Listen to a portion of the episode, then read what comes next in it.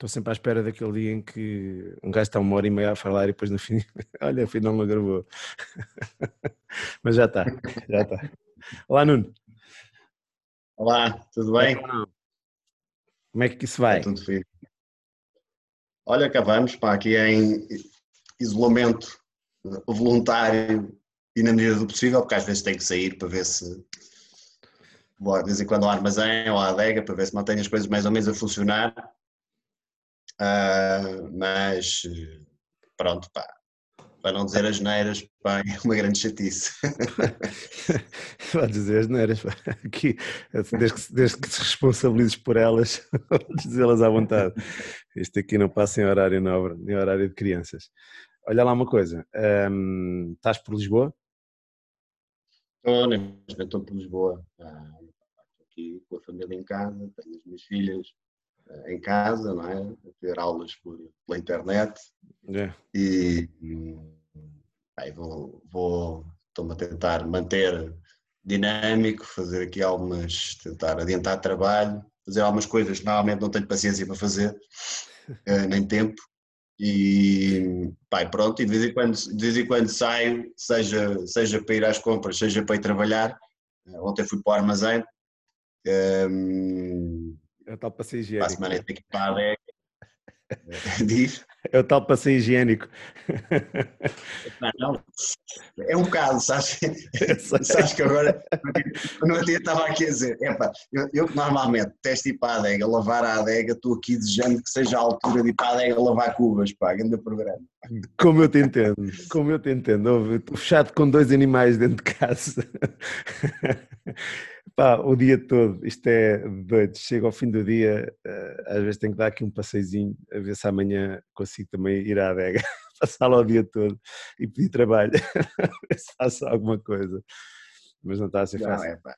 Aí eu acho que também não podemos, pá, não, não, é claro que isto ninguém sabe o que vai acontecer, isto está, está um panorama meio doido e meio incerto, mas uh, eu acho que não podemos parar completamente Sim. Pelo menos, não sei, mas o meu instinto diz-me para, para seguir um bocadinho em frente com, com tudo o que tinha planeado até ver.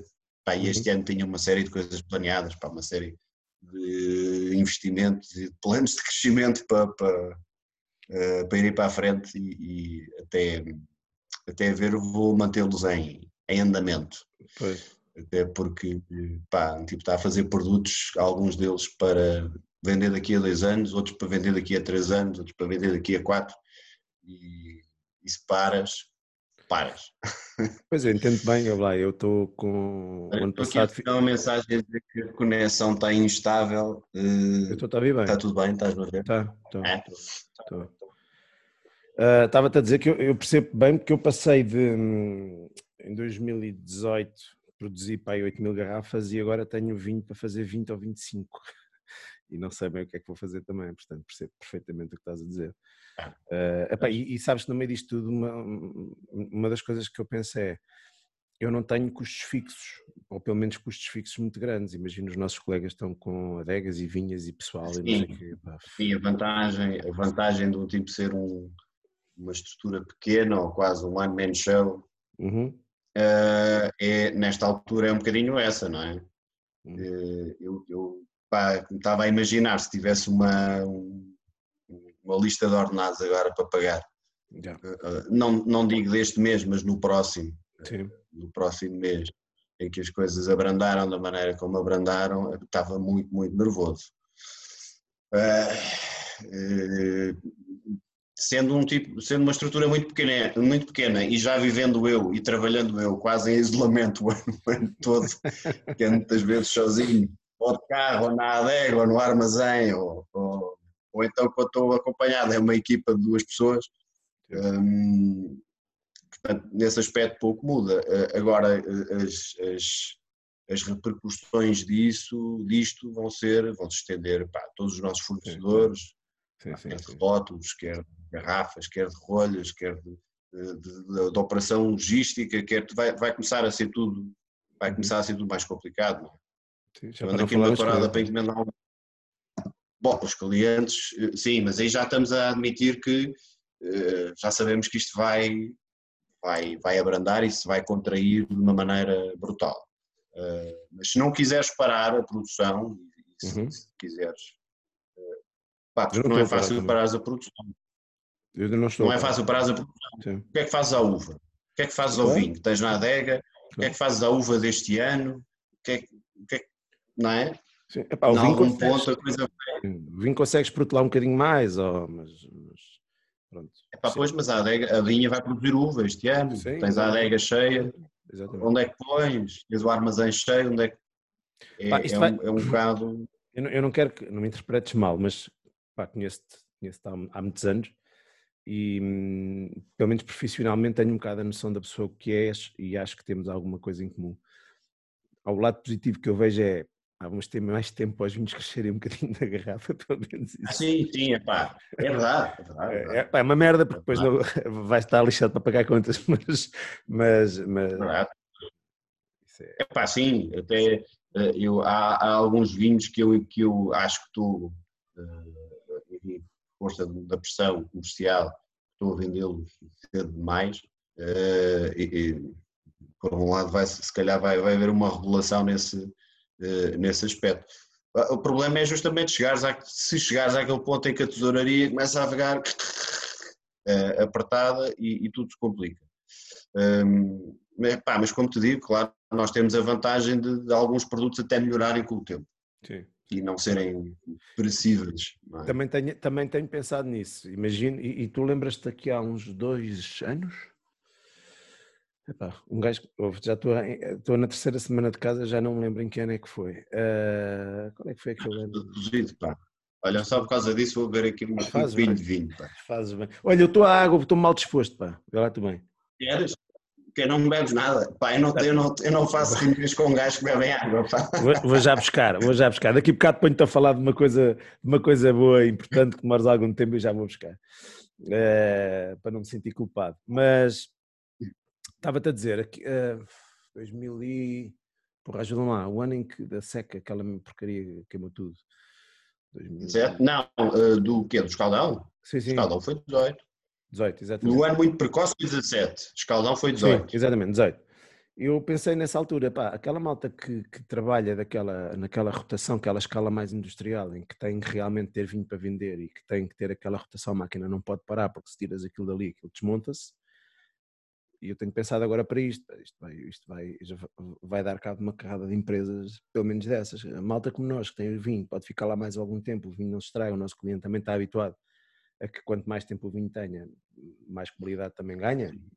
Pá, é um bocado, estamos a adiar, eu pelo menos do lado, pensando positivo, estou a adiar a venda, portanto estou a adiar o lucro, estou a adiar a, a, sim, sim. aquela coisa toda, mas, mas isto vai ser complicado para várias pessoas. Espero que não Sim, seja. Sim, para, para, quem está em vinho de. É, pá, é um bocadinho. Isto vai se contrair tudo, eh, mas eh, também há uma coisa que, é, que também é verdade. Eh, quem tem vinhos também de rotação muito rápida também tem uma forte componente, acho eu, de, de venda em grandes superfícies. Uhum. E, pá, e se calhar sou o único canal de venda que não está a colapsar. São as grandes superfícies, bem que mais a nível de bens essenciais do que propriamente de vinho. Eh, quem tem, quem tem os produtos completamente pendurados no trabalho da restauração. Sim. Não, não é eu, eu, eu, olhando um bocadinho para a frente, o que me assusta mais é que a contração económica que vem faz com que o vinho é um bem de primeira necessidade, portanto vai ficar nas prateleiras, é mais isso que me Epá, Não é de primeira necessidade, a não ser que estejas a falar de sanidade mental aqui durante o isolamento. Pelo menos, pá, houve, se continuo neste ritmo, não sei onde é que isto vai parar. Eu tenho bebido bastante para casa. Esta velocidade tirar rolhas a esta velocidade não é. Verdade, verdade. E a, malta está a ver, eu tenho visto assim nas redes, a malta está a espalhar garrafas boas, pá. Tipo naquela, o mundo acaba é, amanhã, é, deixa-me cá ver tudo. É, é, aquela coisa do Armagedão, isto Exato. vai acabar tudo. Deixa-me lá abrir isto. oh, Nuno, antes, antes, que nós nos percamos um bocadinho aqui no, no vinho, porque obviamente que é, que é aquilo que nos une, uh, epá, há, uma, uma, há algo que eu acho muita graça em ti. Há uma, desde que conheço, portanto, eu estava fazendo as contas, devo conhecer aí há uns 15 anos. Uh, acho que me lembro quando é que conheci. Uma, uma reunião de produtores para preparar, para preparar a vindima em Pecelas, quando elas se faziam. e os enólogos tinham uma palavra a dizer.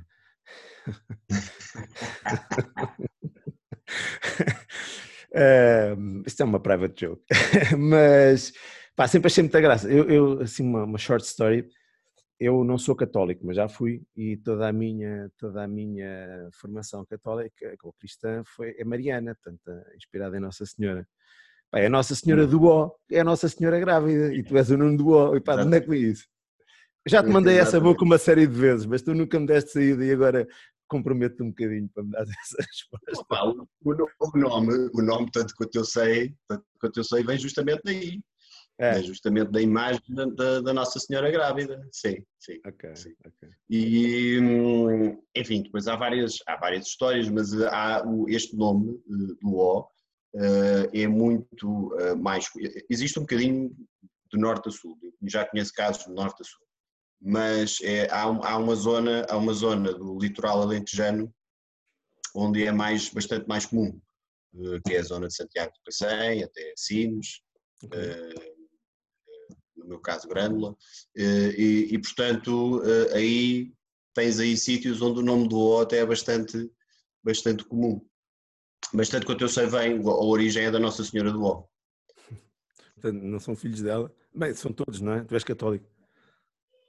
Epá, eu sou, sou, provavelmente sou um descendente, estou brincando. uh, sim, sou, sou, sou, sou, sou católico, Epá, agora vou dizer uma coisa, vai, vai depender muito agora da interpretação, porque alguns católicos vão, vão, vão, dizer, ah, então não és. Uh, eu sou, sou, sou, católico não praticante, o que é que, que, é que, ou seja, basicamente não vou à missa. Epá, eu odiava essa gente, já.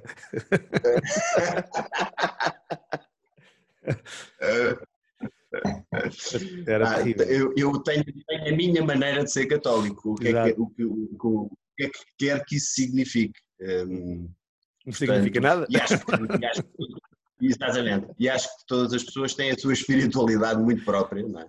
Uh, sejam católicos, sejam de outra religião qualquer, uh, e é aquilo que os faz sentir bem e que os faz, ou, ou, ou que, lhes dá algum equilíbrio um, nesse aspecto. Uh, portanto, é pá, sim, sou católico, pá, não te vou, claro, sou, sou católico, um, é óbvio que a educação que tive tem alguma, tem alguma coisa a ver com isso, se bem que nunca tive, pá, nunca fui obrigado a ir à missa, nem nada disso, nem, nem, nem nunca tive uns pais que me, me empurrassem muito para esse lado, foi por isso simplesmente um lado da espiritualidade que eu achava que tinha valores com os quais eu me identificava uh, mais. Uh, okay ainda hoje, ainda hoje, se me deres a escolher, se me deres a escolher entre algum, isto não é tipo clube de futebol, não é? Mas, mas a nível de valores, sim, sou completamente católico. Eu percebo. Não, não, não vou entrar em discussões mais metafísicas de. também já não. Se, se, se, acredito que Jesus Cristo era um homem ou se era facto filho de Deus, mas. É pá, o problema do ser filho de Deus é que cria aqui um problema, não é? Portanto, se ele era filho de Deus, a mãe dele ah, teoricamente, teoricamente, filhos de Deus somos todos. Assim, mas... Se formos católicos. Somos eu sou, sou, mais pragmático. Claro, opa, eh, eu, eu, eu, estou naquela fase da vida em que não acredito. Não, se é que é uma fase da vida, não tenho os meus motivos, não faço nada para, para mudar a, cabeça de ninguém, principalmente por uma razão. Acho que uma religião, quando tu tens aquilo bem estruturado, quando aquilo faz algum sentido, um, ajuda-te. É uma forma de tranquilizar sim, sim. a relação. Sim. Exatamente. Eu acho que é para isso que servem o lado positivo das religiões, porque todos sabemos que, que tem um lado muito negro, qualquer, qualquer uma delas. É, é, e portanto acho que é o, lado que interessa, é, é esse lado positivo do, do, do bem-estar que dão a algumas pessoas.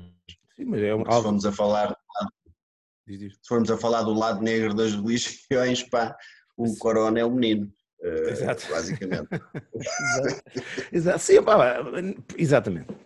Eu, eu acho que é um bocadinho por aí. Eu, eu ao contrário de algum, há pessoas que pensam que, que, que, eu tenho alguma vergonha do meu passado católico, agora que não sou, mas não tenho. Pá. E por isso estás a dizer, ajudou-me a estruturar a pessoa que eu sou. Um, os valores que se mantêm iguais, mantenho-os eh, à mesma.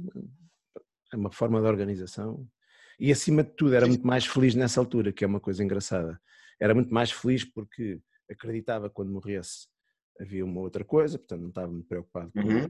isso. Sim. Havia uma série, havia sobretudo algo que era um, eu não era a último, eu não era a última linha defensiva, sabes a ideia que é, havia alguém a quem recorrer, é? havia um conforto que não hum. existe, pronto, basicamente. Uh... Isso é transversal a todas as religiões, pá.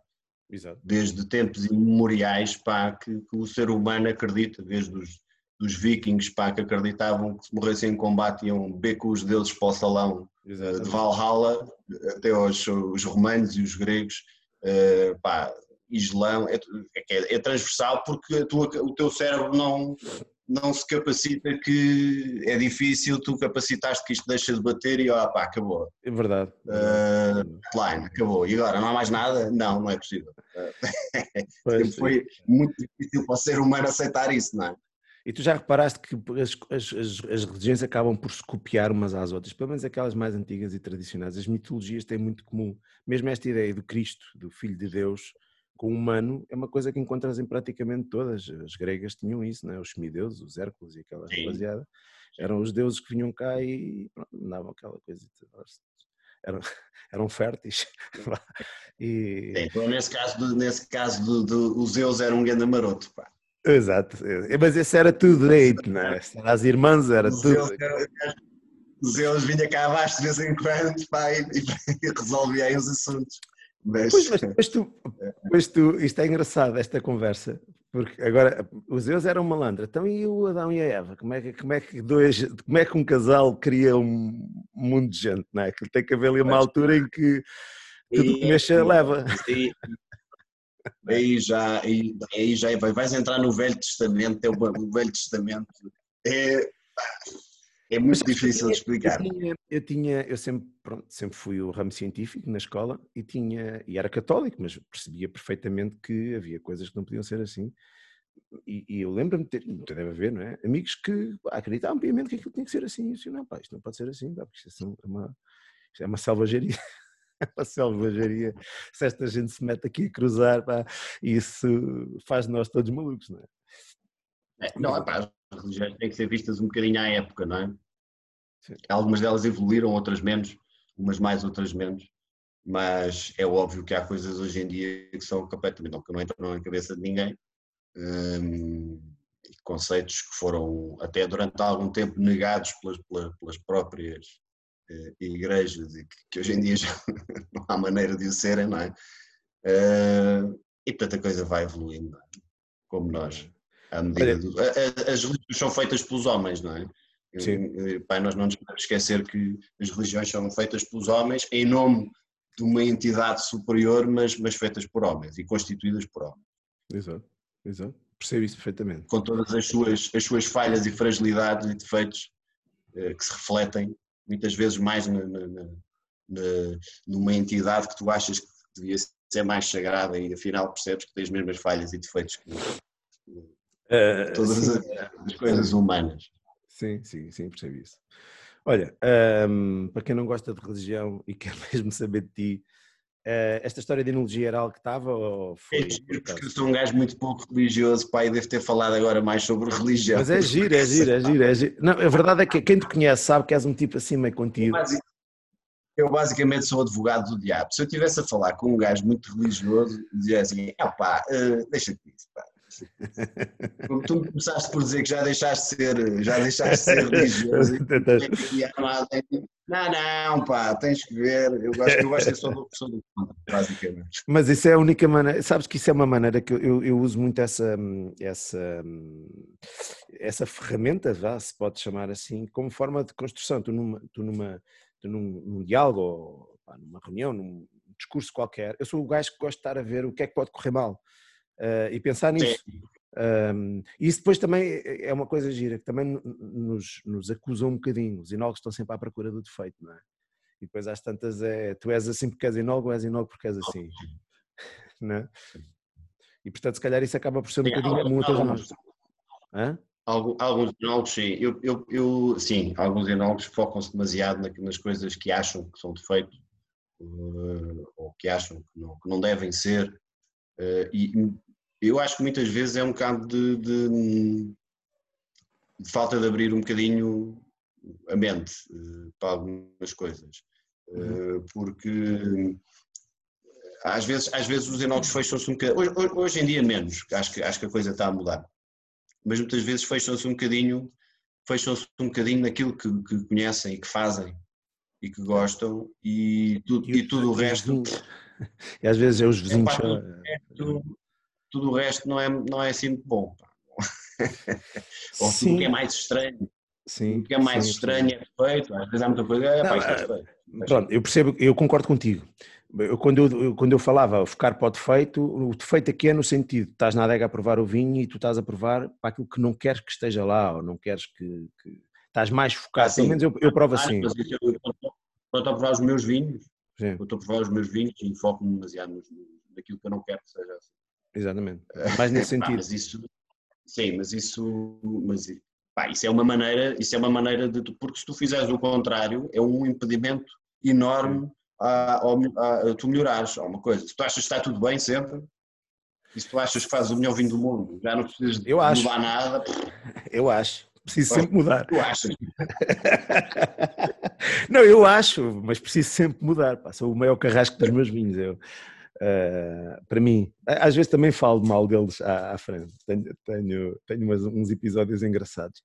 Mas um, em, em, relação a isso, eu acho que depois também muda um bocadinho com a maturidade, à, à medida que te tornas mais maduro. E se tu és um enófilo, que, que eu acho, não sei se concordas comigo, mas eu, eu não. Eu vejo que há muitos colegas nossos que são profissionais de enologia, não são Sim. tão apaixonados pelo vinho como tu és, como, como eu acho que sou.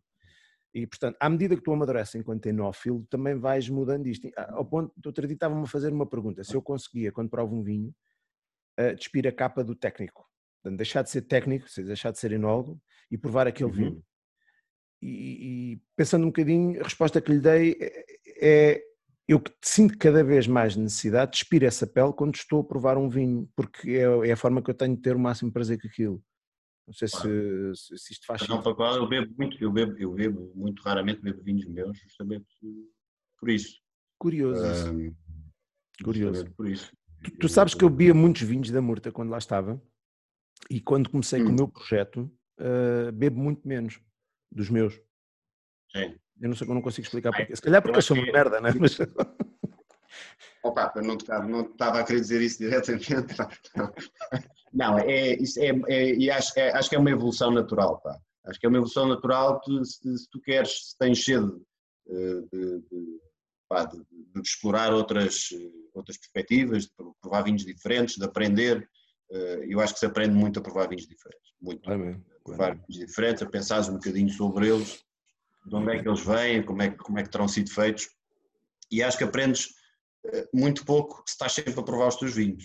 Eh, hum. E, e, e, e tornas-te meio obsessivo para provar os teus vinhos. Ok, quando vais, à, quando vais à adega fazer os lotes, quando estás a fazer os teus lotes e quando tens que fazer provas com clientes, já são ocasiões mais do que suficientes e às vezes até de fardo. Eu não sei se te acontece, mas eu hoje em dia, se for a uma prova, e se tiver dois dias a, a servir vinhos meus, pá, que obviamente vou, que, que, abro garrafas e vou provando, e a falar sobre eles, pá, eu tenho pá, um período de um mês onde nem me falem dos meus vinhos, que eu não posso ouvir já falar dos meus vinhos. Ah, eu percebo e, isso perfeitamente. É, é, a mim acontece. Eu tenho necessidade em abrir coisas novas, pá experimentar coisas novas. Eu tenho até umas trocas de humor, às vezes um bocadinho chatas. Eu chego ao ponto de, por exemplo, estar dois ou três dias a provar aqueles vinhos, a dar, a dar provas, e acha, chego ao fim do, do, dia a pensar para comigo, estás a provar à frente de uma pessoa e a pessoa está a dizer, está-te a dar bons feedbacks e tu percebes quando é que a pessoa está a ser o... A maior parte das vezes já consegues perceber se a pessoa está a ser honesta no feedback que está a dar ou não. Eu acho que temos essa sensibilidade e tu percebes que a pessoa genuinamente está a gostar daquele vinho e tu dizes assim, funny, estou farto disto, como é que é possível um jogo que está aqui? Depois percebes, claro, estou, com o vinho desde... Não, mas isso também, também te vai passando, vai, para já vai-te passando, eu pelo menos nas primeiras vezes que, estava, que dava provas e, e quando estava a falar com uma pessoa que estava a provar o vinho, eu, eu próprio ia provando para falar do. Quer dizer, já me deixei Sim. completamente disso. Claro, senão o Figa também não aguenta. Uh, uh, quer dizer, não, não, quase que não lhes toco. Provo-os quando abro para tirar a rolha para ver se está tudo ok e, e já não lhes toco. Ouve lá, e começaste a eh, perceber que se puderes só gastar duas, duas garrafas por prova em vez de três ou quatro, melhor. Pois é, melhor também, também é um bocadinho mais rentável. Exatamente. mais rentável.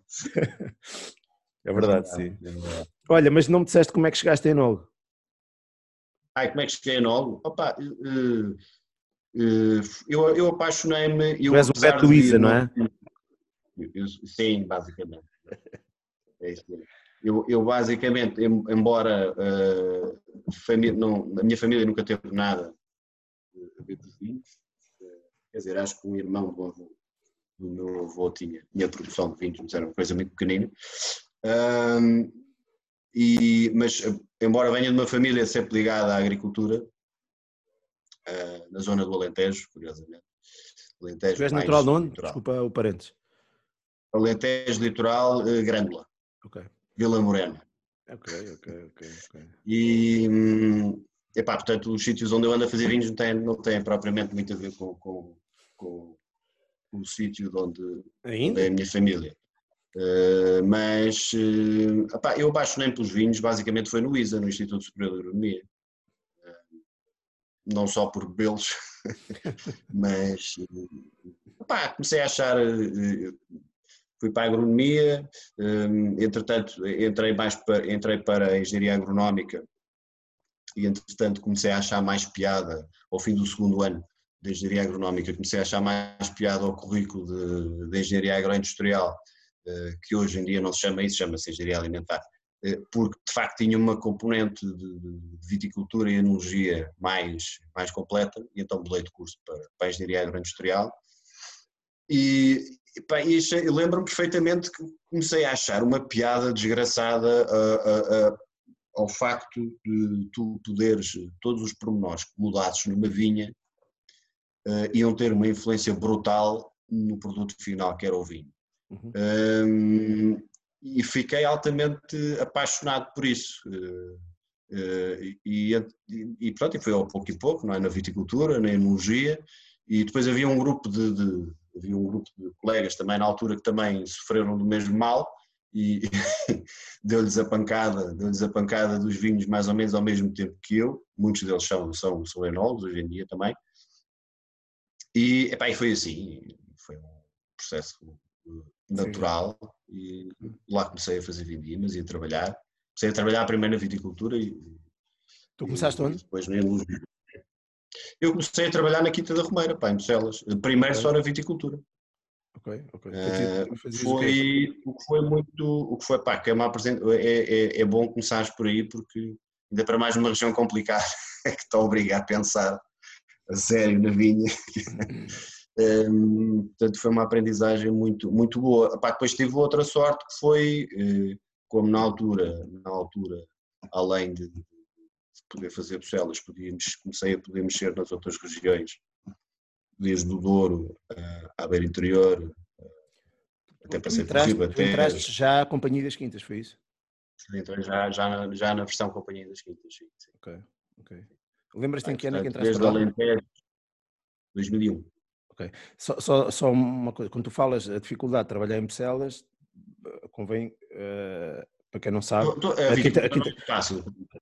E, aqui, e, a, e a Quinta da Romeira tinha muito mais castas do que só o Arinto, não era? É, sim, mas eram altamente a nível de, de, área, eram, tinha para lá um talhão zeco é. misturado a castas brancas, que eram, que eram experiências, um, castas brancas de outros, de outros lados do país e até de outros lados do mundo, mas aquilo era tudo, acabou por ser. Houve uma altura em que eram feitos em monovarietal, por, por, por experiência, Quer dizer, é do meu por... tempo, é do, mas, mas lembro-me disso. É. Sim, sim, sim. Depois acabou. Acabámos por ser uma coisa completamente secundária. Também havia lá, um, infelizmente, havia lá uns talhões que tinham sido reconvertidos a tinto. Epá, na altura, naquela altura que a malta meteu na cabeça, ou meteu na cabeça, e de facto foi uma altura mais complicada para os brancos. E portanto tinha que se ter tintos, mesmo em regiões de brancos. E andava-se a plantar toriga, toriga, Nacional em Bucelas. É. Epá, aí havia Toriga Nacional e Cabernet e Merlot. Epá, pronto, mas isso eu não posso criticar isso porque quando isso foi feito foi, foi motivado por uma, por, uma, por uma altura muito específica do mercado e de crise dos vinhos brancos e, e tudo. Certo. Eu acabei por conseguir, acabei por conseguir, antes de me vir embora, acabei por conseguir o meu sonho, sempre foi pôr um bulldozer na vinha tinta, uh, arrasar aquilo tudo e plantar arinto. Uh, portanto, posso, eu, eu, posso eu, dizer que o trabalho ficou feito. Eu confesso, eu confesso que há, há, há eu, eu, eu corroboro isso, eu corroboro não, eu concordo com isso que estás a dizer, na experiência que tive na, na Murta. Um, na altura em que foram postas lá, eh, não sei se havia também um nível de conhecimento já tão disponível, essa parte é que eu não sei, porque a minha formação base não é também enologia e viticultura e, portanto, não sei bem o que é que havia disponível ou não. O que para mim é óbvio poderia não ser há 20 anos atrás.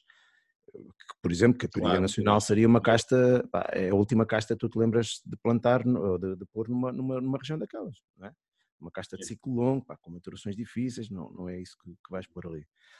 Epá, depois, mais, anos, uns anos mais tarde, fiquei ainda mais irritado quando percebi que os gajos tinham posto aquilo nos pés do, dos Ganacão, que era o que eu me fazia falta.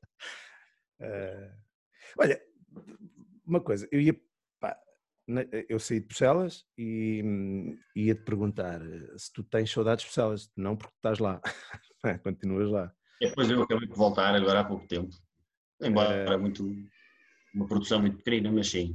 sim. Ficou o bichinho e, e voltei.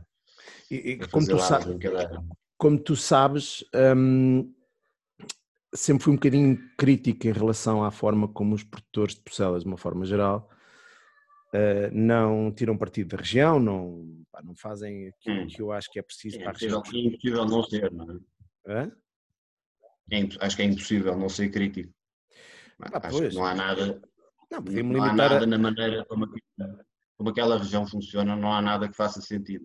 É, exatamente, é isso, que eu, é isso que eu acho, é isso que eu achei sempre, até porque é uma região tão pequena, com características tão especiais, com, pá, com oportunidades tão grandes, ainda mais no, o mundo vai abrindo cada vez mais uh, oportunidades a vinhos com características como as de Bucelas, a especificidade, aquela coisa toda, e os produtores continuam pouco focados ou ah, não consigo. Eu, eu, que, Sem querer dizer mal de ninguém, não consigo.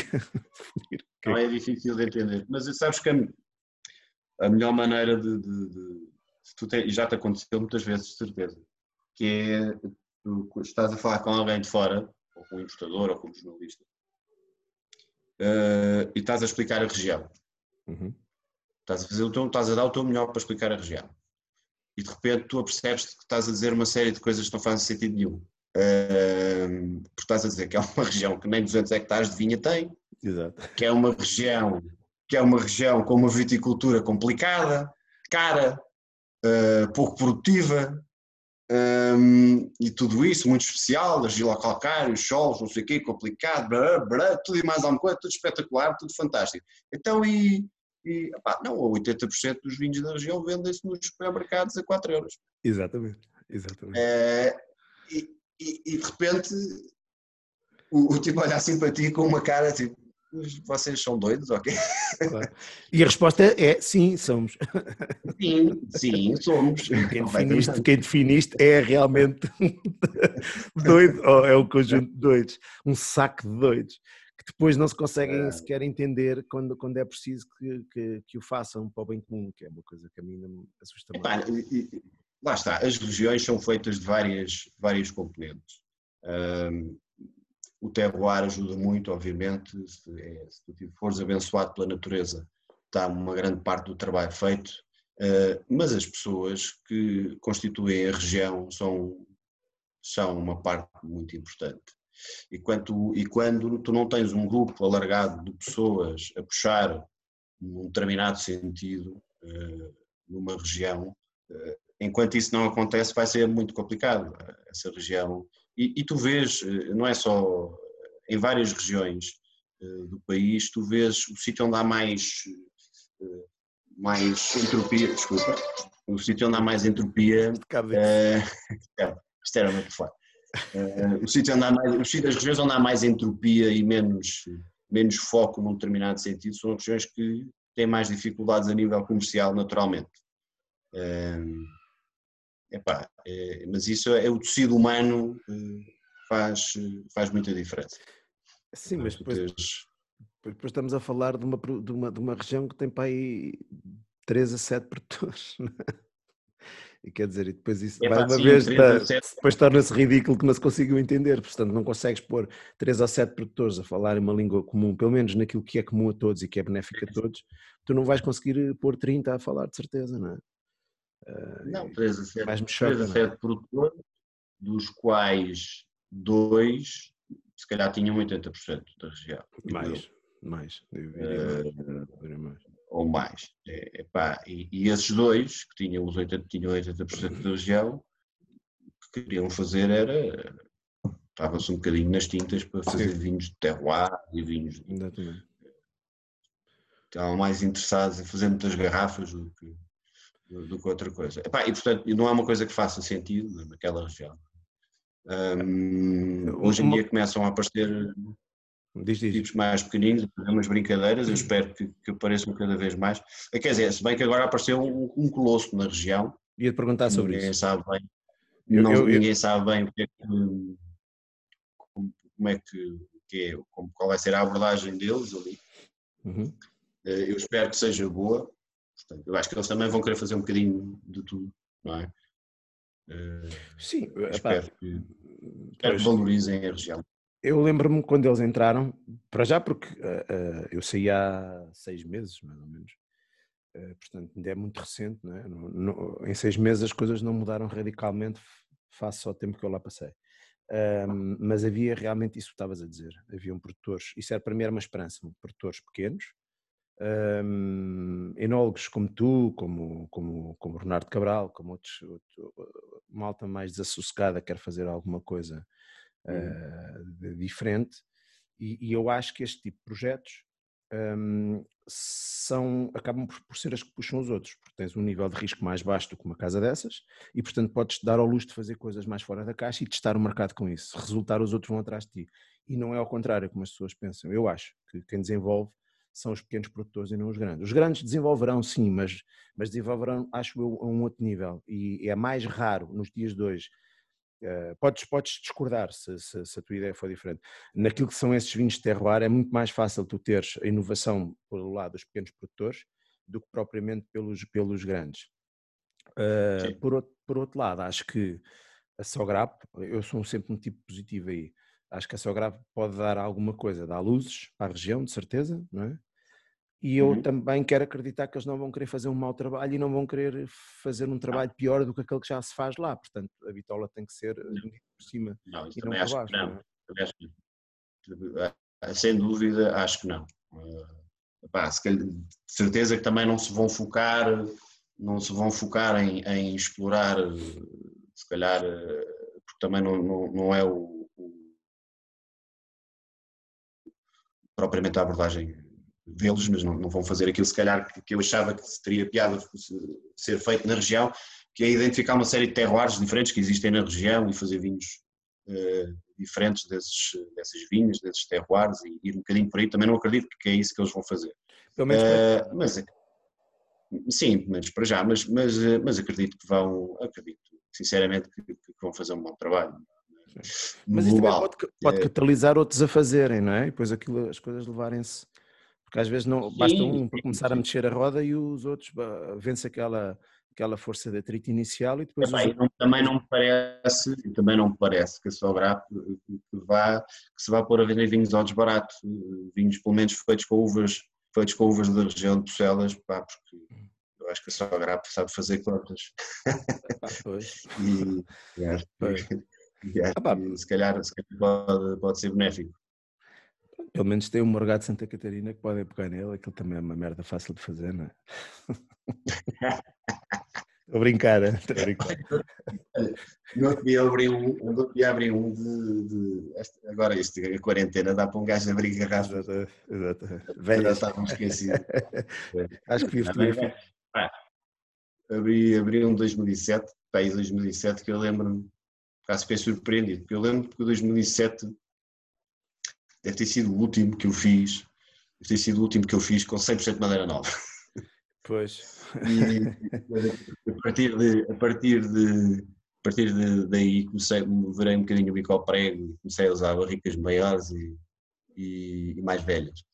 Uh, Mas foi curioso, e por sendo um vinho que eu me lembro, pá, que na altura quando era novo estava um bocadinho esmagado uh, pela, pela madeira, achei fantástico a, a, forma com que ele estava uh, neste momento. E, é? achei, achei brutal, porque é assim, não é a história, eu acho que a, história, a madeira não desaparece, não é? Isso é uma história. Não, não, não. Uma história da carochinha. Uh, mas em determinados vinhos, em determinados vinhos, torna-se se for boa, lá está, torna-se uma, uma parte integrante do, e vital da, da, da, estrutura daquele vinho. Pá, e era o caso, e não estava à espera, uhum. não estava de toda à espera.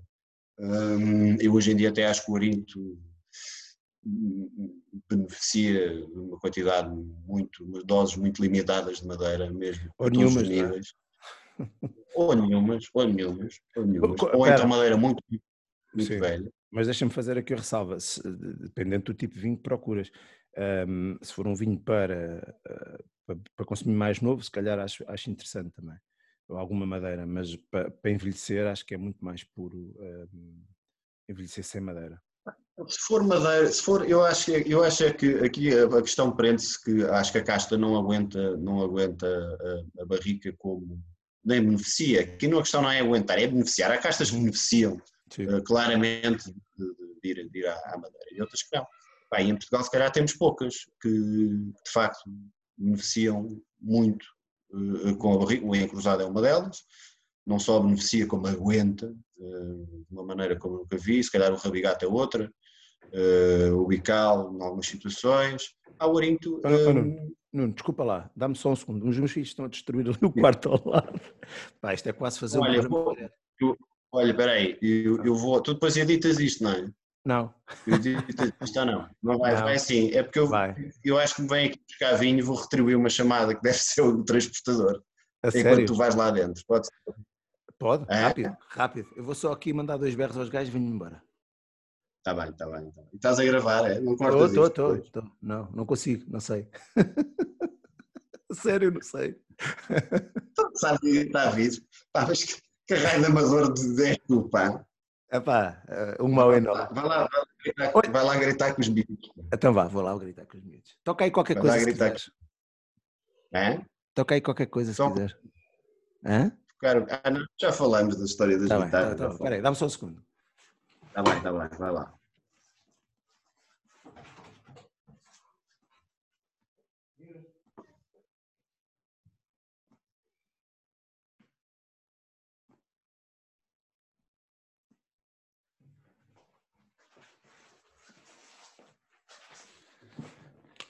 Alô? Foi mesmo embora o gajo. Tem que, tem que... Desculpa lá. Desculpa lá. Isto vai ser bonito. Vai ser bonito. Eu não sei nem meditar isto, a sério. Tens um programa para encurtar vídeos. Não faço ideia, não faço ideia. Não faço ideia. Já, olha, já consegui fazer isto tudo, já é muito bom, acredita. É, estou cada vez mais.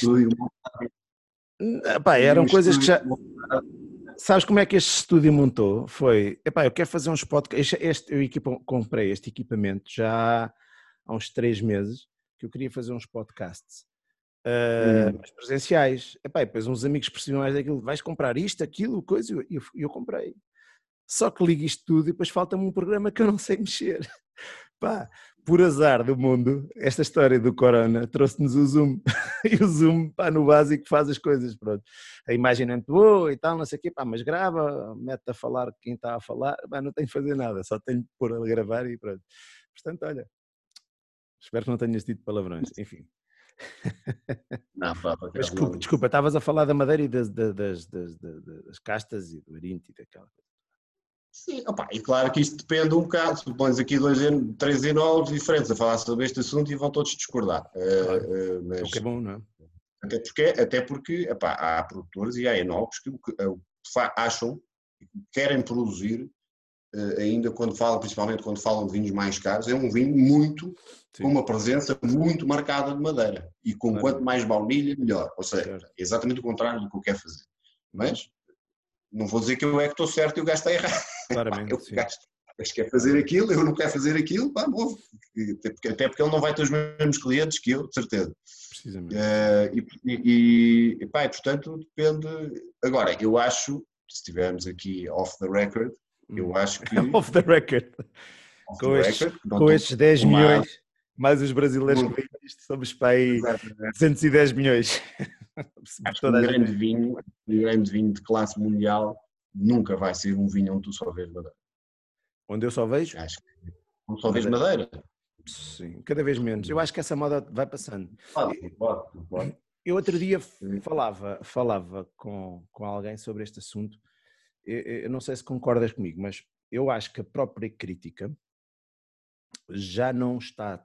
ah, ah, Durante muitos anos dizia que já não estava focado nessas bombas de madeira, nessas bombas de extração. Obviamente que esses vinhos continuam a ser, acho eu, mais marcados do que os outros, mas eu Uhum. comecei a ver, ah, ou a ter a ilusão que via, uh, uma maior aproximação a um tipo de vinhos que à partida seriam menos uh, pontuados.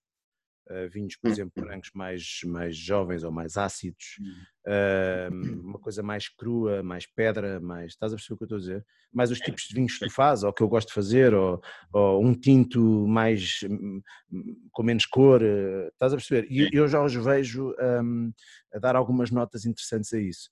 Tu, tu concordas com isso ou não? Achas que da tua experiência? Concordo.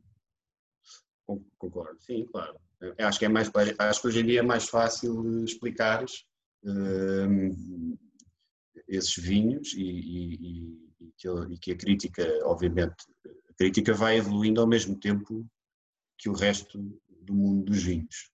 Eh, e obviamente que aquilo que eles pontuavam, aquilo que eles pontuavam aqui há 10 anos atrás com, com, com 18, ou com 18 e meio, ou com seja o que for, ou no caso 90 e muitos, no caso do- do- dos Parkers, hoje em dia será um bocadinho diferente e se calhar já procuram outras coisas. Se bem que eu continuo a dizer que, que, eh, o, discurso é, o discurso é esse, mas há ainda muitas dessas bombas de madeira e de extração que são consistentemente galardoadas com grandes, eh, com grandes pontuações. O, que não está, eh, a crítica também não pode ser unidirecional e o que é verdade é que há pessoas que, há, pessoas, há muitas pessoas que gostam, eh, Claramente, foi-lhes criada uma imagem na cabeça eh, do grande vinho. Mas E, sabes uma coisa, a minha, a minha experiência com a crítica, porque depois há, há muita tendência de eh, o crítico faz isso, é mau, e, e depois o produtor normalmente, porque o seu vinho merece sempre mais do que aquilo que recebe, eh, e portanto há ali um complô e há isto e há aquilo. A minha Sim. experiência mostrou-me eh, que em muitos casos a nota está mais dependente de, de ti, da educação que tu dás sobre aquele vinho, sobre aquele terroir, sobre a forma como Hum. fizeste, porque é que aquilo é daquela maneira. Ou seja, o crítico quando prova o vinho e o entende melhor, não é? Sim. E eu tenho casos, pá, tenho casos, eh, eu comecei a mandar vinhos ainda na murta, os meus por acaso ainda não mandei, ainda não me apeteceu, mas, mas eh, eu conheci o Mark Squires com a, com a, com a murta e ele, pá, dava 85, acho eu, aos, Hum. aos vinhos, aos vinhos da murta. Eh, e, e dava uma pontuação relativamente má aos vinhos de Pucelas. Epá, eu não, Uhum. não achava muita graça aquilo e quando começámos a mandar, eu, eu, eu disse-lhe, pá, Marco, mas essas notas de prova não fazem sentido, para mim não fazem sentido, Pucelas não é nada disso, não é nada um vinho para beber jovem, não é nada um vinho para, para, para, para se imediatamente, Hum, para mim Pucelas é outra coisa, é isto e isto, não vou estar a amassar agora quem, quem está a ouvir, mas hum, e acho que tu conheces também, já provaste com ele, e ele, ele teve a humildade de me dizer, mas eh, repara, os vinhos chegavam-me através do importador e isto eram as informações que o importador me dava. E, Sim. portanto, a, a verdade é que de, um momento para o outro, os vinhos passaram a ter notas completamente diferentes e a, e a Uhum. alteração, as alterações de qualidade do vinho não mudaram assim tanto, mas eu acho que ele perce- percebeu-os melhor. E, e eu acho que às vezes as coisas também, os, os produtores não querem assumir esta cota de responsabilidade. Provavelmente, sim, em parte, ele percebeu-os melhor, porque tu tiveste a oportunidade de explicar em Uhum. primeira mão, mas ele também, como todos os outros, foi evoluindo e foi aprendendo, Eh, não só nos vinhos de Bruxelas, mas nos vinhos, nos vinhos de Portugal de norte a sul, porque ele quando começou a, a- a- ele quando começou a provar Portugal, enfim, Sim, claro. sabia muito, claro.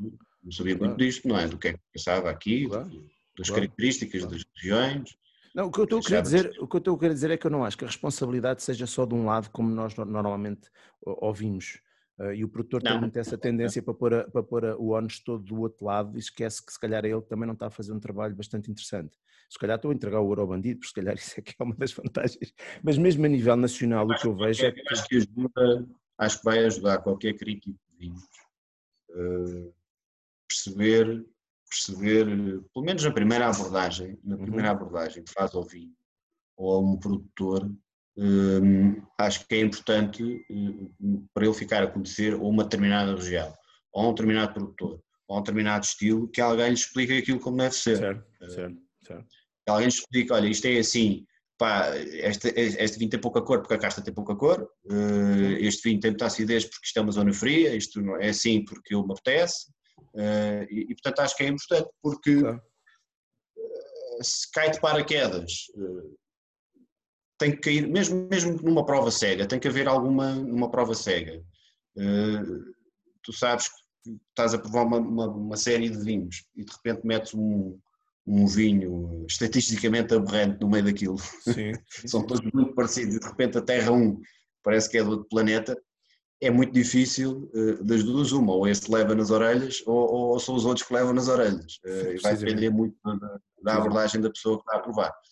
Ah, Portanto, pá, acho que sim, acho que é muito importante explicar os produtores fazerem-se ouvir uhum. à crítica, explicarem o que é que fazem, porque é que fazem, porque é que querem que seja assim, de onde é que aquilo vem, porque é, isso é uma informação importante, não é só para os críticos, pá, repara, os críticos, ok, fazem um trabalho importante, sem dúvida, mas tu fazes passar a tua informação para quem vende os vinhos, Sim, seja o tipo, o sommelier do restaurante, seja o tipo da garrafeira, eh, seja o importador, seja quem for, é, é, é, muito, é muito mais eficiente essa pessoa saber vender o teu vinho do que saber mais coisas do que apenas dizer Epá, isto, então isto é um vinho de Portugal feito com uh, Vital uh, uhum. e é branco.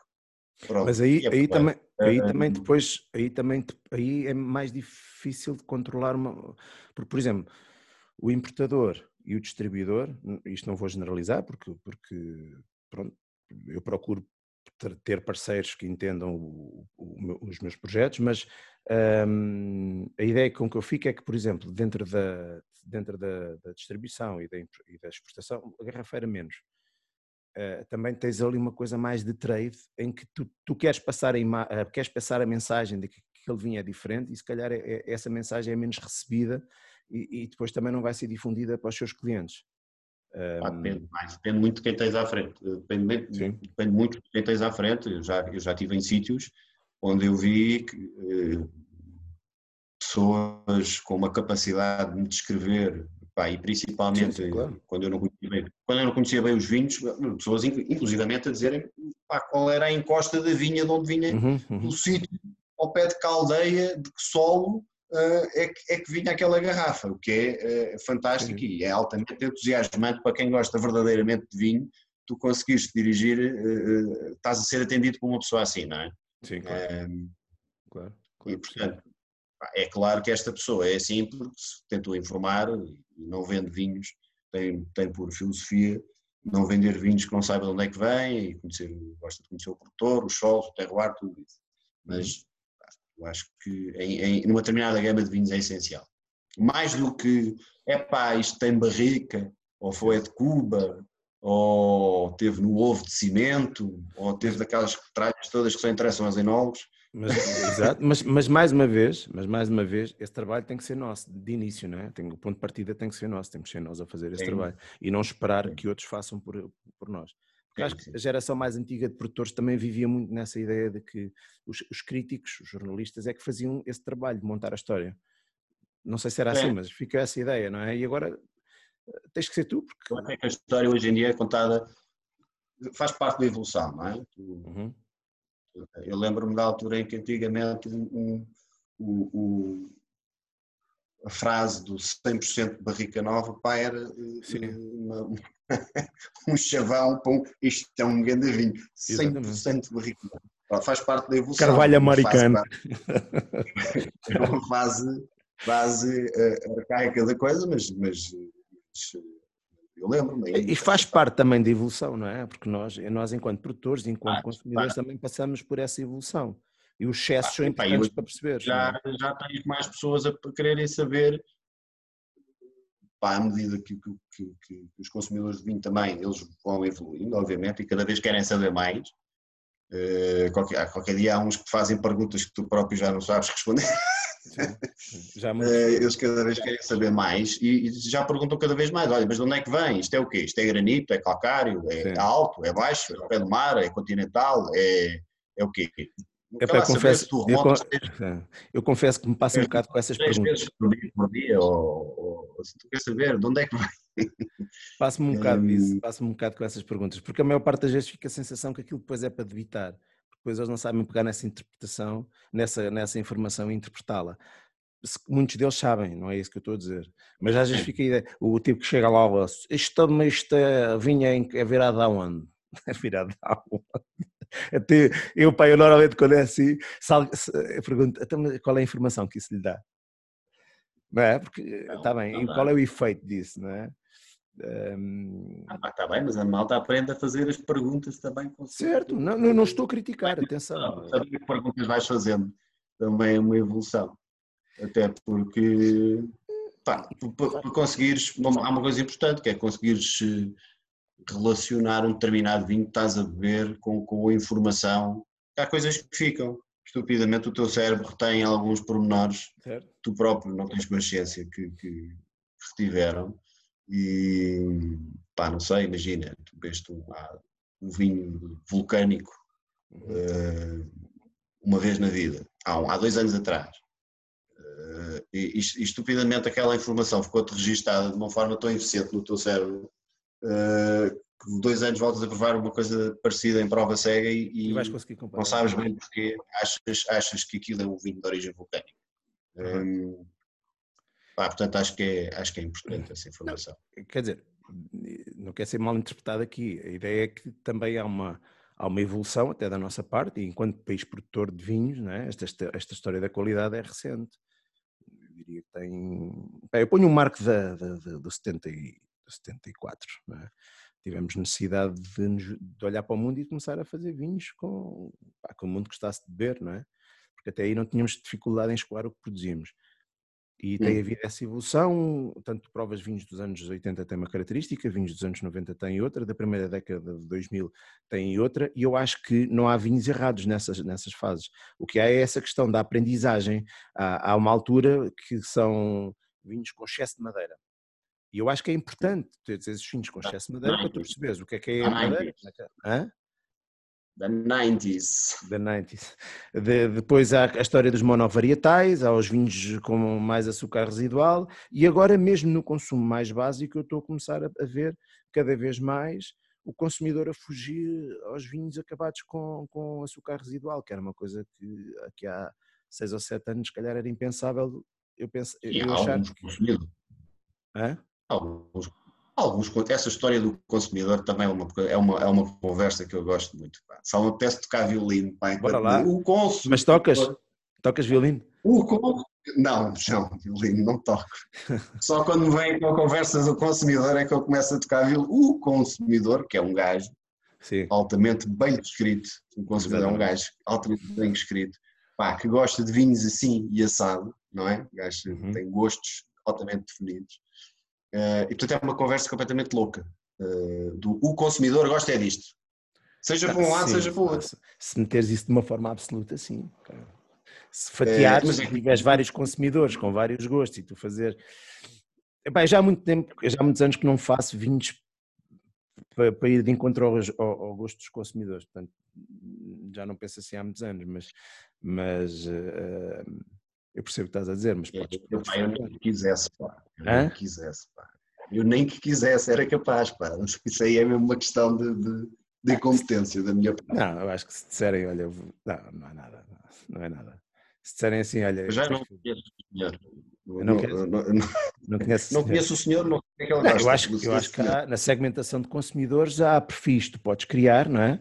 E, e há vinhos que tu podes adequar a esse perfis, isso eu percebo perfeitamente. Não, não entendo e aceito que até Uh, porque depois a indústria do vinho também tem essas duas vertentes, eu acho, e há uma que tem que trabalhar nesse, nesse, nessa perspectiva.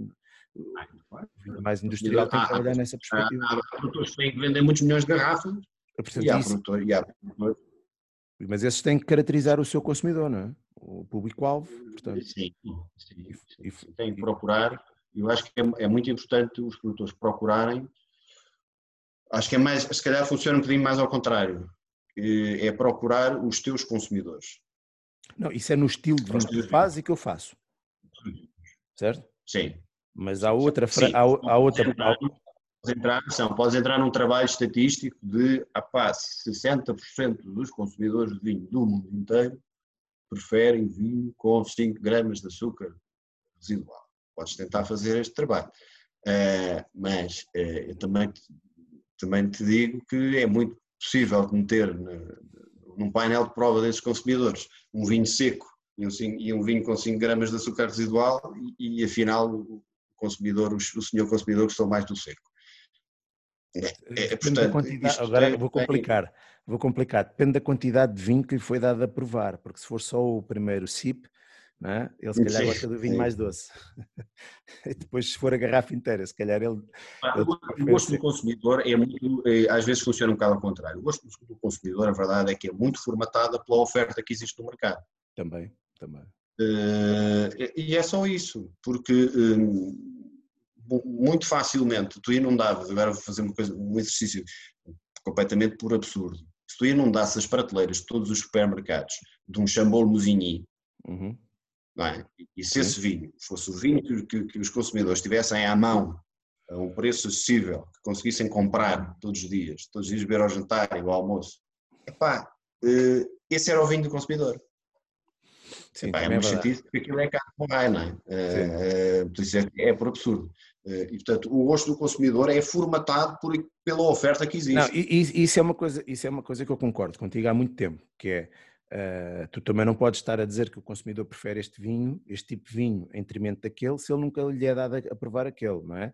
Quando, quando vai ao supermercado, ao lineado supermercado e os vinhos já estão todos escolhidos ou previamente escolhidos e tu sabes que mesmo respeitando quem o faz ou não, mas uh, mesmo respeitando quem o faz, uh, aquela história da escolha do, do Enog ou da escolha do não sei o quê num lineado supermercado, a maior parte daquilo é treta porque aquilo são acordos comerciais que estão feitos ali para que eles estejam a ocupar aqueles espaço de linear, ou seja, Uh, já houve alguém que escolheu, uh, eu digo isso às vezes às pessoas, as pessoas ficam assim meio parvas a olhar para mim ou a chamar-me parvo, que é, que é, isso que é, tu vais escolher dentro de uma pool de vinhos que alguém já escolheu para ti, não é? E, e portanto, ficaram de fora outros passa-se quer no supermercado, quer em garrafeiras, quer em restaurantes, que muitas vezes têm cartas altamente unidirecionais. Uh, Mas não achas que ainda assim as garrafeiras e os restaurantes conseguem ter o papel mais liberto para fazer o contrário? Diferenciador e, não, pá, e diferenciador nem que seja, não, quer dizer, não faz sentido andarem todos a vender os mesmos vinhos que andam a vender nas grandes superfícies, não é? Sim. Nem eles, nem a maior parte das não querem, não é? Sim, sim, sim, claro. Altamente contra, contraproducente. Mas isto para te dizer o quê? Que, que, que o, o, gosto dos consumidores, aquilo quando nós dizemos o consumidor, acho que é mais moldado pelo que existe do que propriamente que. Sim. Porque uma coisa mais interna não é o que existe, habituaram-se àquilo. Sim.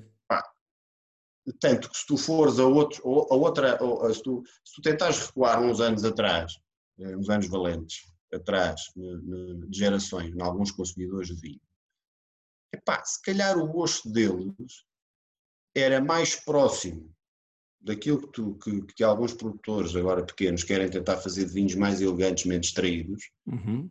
do que os outros consumidores. Porque a malta antigamente, a malta antigamente, um vinho cheio de cor e cheio de extração era chamado carrascão. Exatamente. Sabes. Do cartaz. Uh, portanto, a, a coisa era, era, muito. E os vinhos, e os vinhos mais considerados eram vinhos mais, mais elegantes, mais finos. Uh, portanto, é, é, é questão só de recuares umas gerações. Não é não precisas. Não precisas. Era, Parker, vidas, Parker 1982, não é? Ou melhor, colheita de 82 de Bordeaux, não era? Que os gajos disseram a, história dos vinhos mais traídos e dessa história. Mas sabes, eu, acho que depois também tem, pode ter a ver também com, com os gostos também são cíclicos. Não é os vinhos mais paraísos bons. Eu acho que os vinhos é tudo uma questão de equilíbrio. Sim, claro. Uh, equilíbrio e harmonia para mim. Equilíbrio e harmonia. Mas a questão é, por exemplo, eu, eu essas gajas dizerem, as gajas dizem que uh, aquela história de vou guardar esta saia da minha mãe porque daqui a uns anos vai-se usar. E, e, a verdade é que depois se usa. E depois elas não usam saia da mãe e vão comprar uma saia igual à da mãe. Mas isso é outra questão. Ah, exatamente. Mas é um Hã? É um bocadinho, é um bocadinho. Mas a verdade é que eh, eh, as modas tendem a ser cíclicas e os gostos também têm. Porque, mas isso eu percebo, eu percebo que... Dependem nas coisas que são, principalmente nas coisas que são nas coisas que têm um caráter menos datado. Uhum. Ou seja, passa-se o mesmo na música. Uhum. Uh, tu tens músicas que, por mais décadas que passem, aquilo continua a ser bom. E, e tens gajos modernos que vão buscar aquela sonoridade para, para já não sabem o que é que estão a fazer, não é? Tem que ir buscar alguma coisa de, que já se fez. Um, são coisas que são intemporais, uh, são são boas, eram boas naquela altura e continuaram a ser boas e, e, e são boas. Isso é, isso é, difícil de fazer. Mas é aí, aí há uma, eu acho que aí há uma consistência. Há, essas coisas, de uma forma geral, são sempre consideradas boas. O que eu acho é que, por exemplo, na, na questão das modas, Sim. dos vinhos e de, das Sim, roupas. Mas é, há alturas que passam de moda. O que eu acho do, do, dos vinhos, o que eu acho dos vinhos também tem a ver com, com o facto de tu, o teu gosto satura-se, não é? Portanto, tu numa, numa determinada altura estás saturado de um gosto e, e queres provar coisas diferentes. É, pá, as refeições de casa, está três pratos ou quatro ou cinco que andam a rodar hum. e aquilo é muito bom, mas chegas a uma altura, estás a fazer aquilo há três semanas, agora que a quarentena deve, devem estar a passar o mesmo que eu, que eu já não sei o que é que é de fazer para almoço e para jantar, porque hum, estou um bocado saturado, então inventas um prato novo, até saturares e depois às tantas se calhar vais buscar aquele outro antigo, porque porque é isso, é um estímulo novo até saturar e depois vai lá outra vez. E depois é, a verdade é que os vinhos também não tens muito para inventar, vamos lá ver. Isto é uma ciência, eh, pode, ser, pode ter pontos muito complexos, mas um vinho também não é assim uma coisa, não é um foguete de avião, não é? Ou de, de, de isto... Não, epá, não, eu acho que quanto, às vezes quanto mais, quanto mais se simplifica, eh, mais, menos datado é o vinho, lá está, como a música a música menos datada é, tu vais a ver e aquilo afinal é uma coisa muito uh, simples, uh, mas boa. Uh, como é simples, as coisas simples, seja na música, seja na arte, nas imagens, seja nos vinhos, seja em uhum. tudo. As coisas simples e boas são sempre mais imortais, porque são simples e boas. E uh, para mim, é a minha opinião. Eu percebo isso. Eu percebo. E, e, e, e, nos vinhos, acaba por acabam. Eu por acaso estou a ver um vinho que, que é um bocadinho espelho disso. Mostra lá. E não é meu. Uh, pá, é um, mostrar, sejas invejoso. Posso. É um, é um Chablis. Hum. É um Chablis. De um, eu não conhecia este produtor. Ah, eu vejo estrangeiros. Não, para acaso é o único estrangeiro. Tenho aqui outros dois, é o único estrangeiro que tenho aqui. Um, é um produtor. Eu tive, eu tive há bocado a ver. Ali é só um produtor que não conhecia. É biodinâmico. Hum. Um, e pá, é, um, é o vinho, é o Chablis mais, mais pequenino dele. Nós chamamos, o, eles não chamam, nós chamamos a entrada de gama, eles chamam o petit. Yeah, exatamente. O petit uh, mas olha, olha, olha tem, o petit, olha a rolha que tem o petit van deste senhor. Parecido com as nossas. Um, Vem de cá, provavelmente. Sim, sim, sim. Olha, como é que tu vês essa, essa, essa questão da, das diferentes filosofias da abordagem? Agora vou fazer epá, as, as, as, versões mais, mais orgânicas ou mais industriais. Ou mais... Opa, eu, não sou, eu não sou muito. Não sou, não sou radical nem para um lado nem para o outro. Uh, é um bocado como a espiritualidade das religiões. Um, mas neste caso, uh, eu gosto de beber bons vinhos. Eu gosto muito de beber vinho. Gosto mais de beber vinho até do que de fazer vinho. Um, e gosto muito de beber bons vinhos. E gosto muito de beber vinhos que me deem prazer. Uh, e vinhos que me dão prazer há em todas as todas as religiões nesse, neste, neste aspecto. Há nos, há nos também há uns que valham Deus, em, todas, em, em, todos os campeonatos há uns que eu vou ali bem já.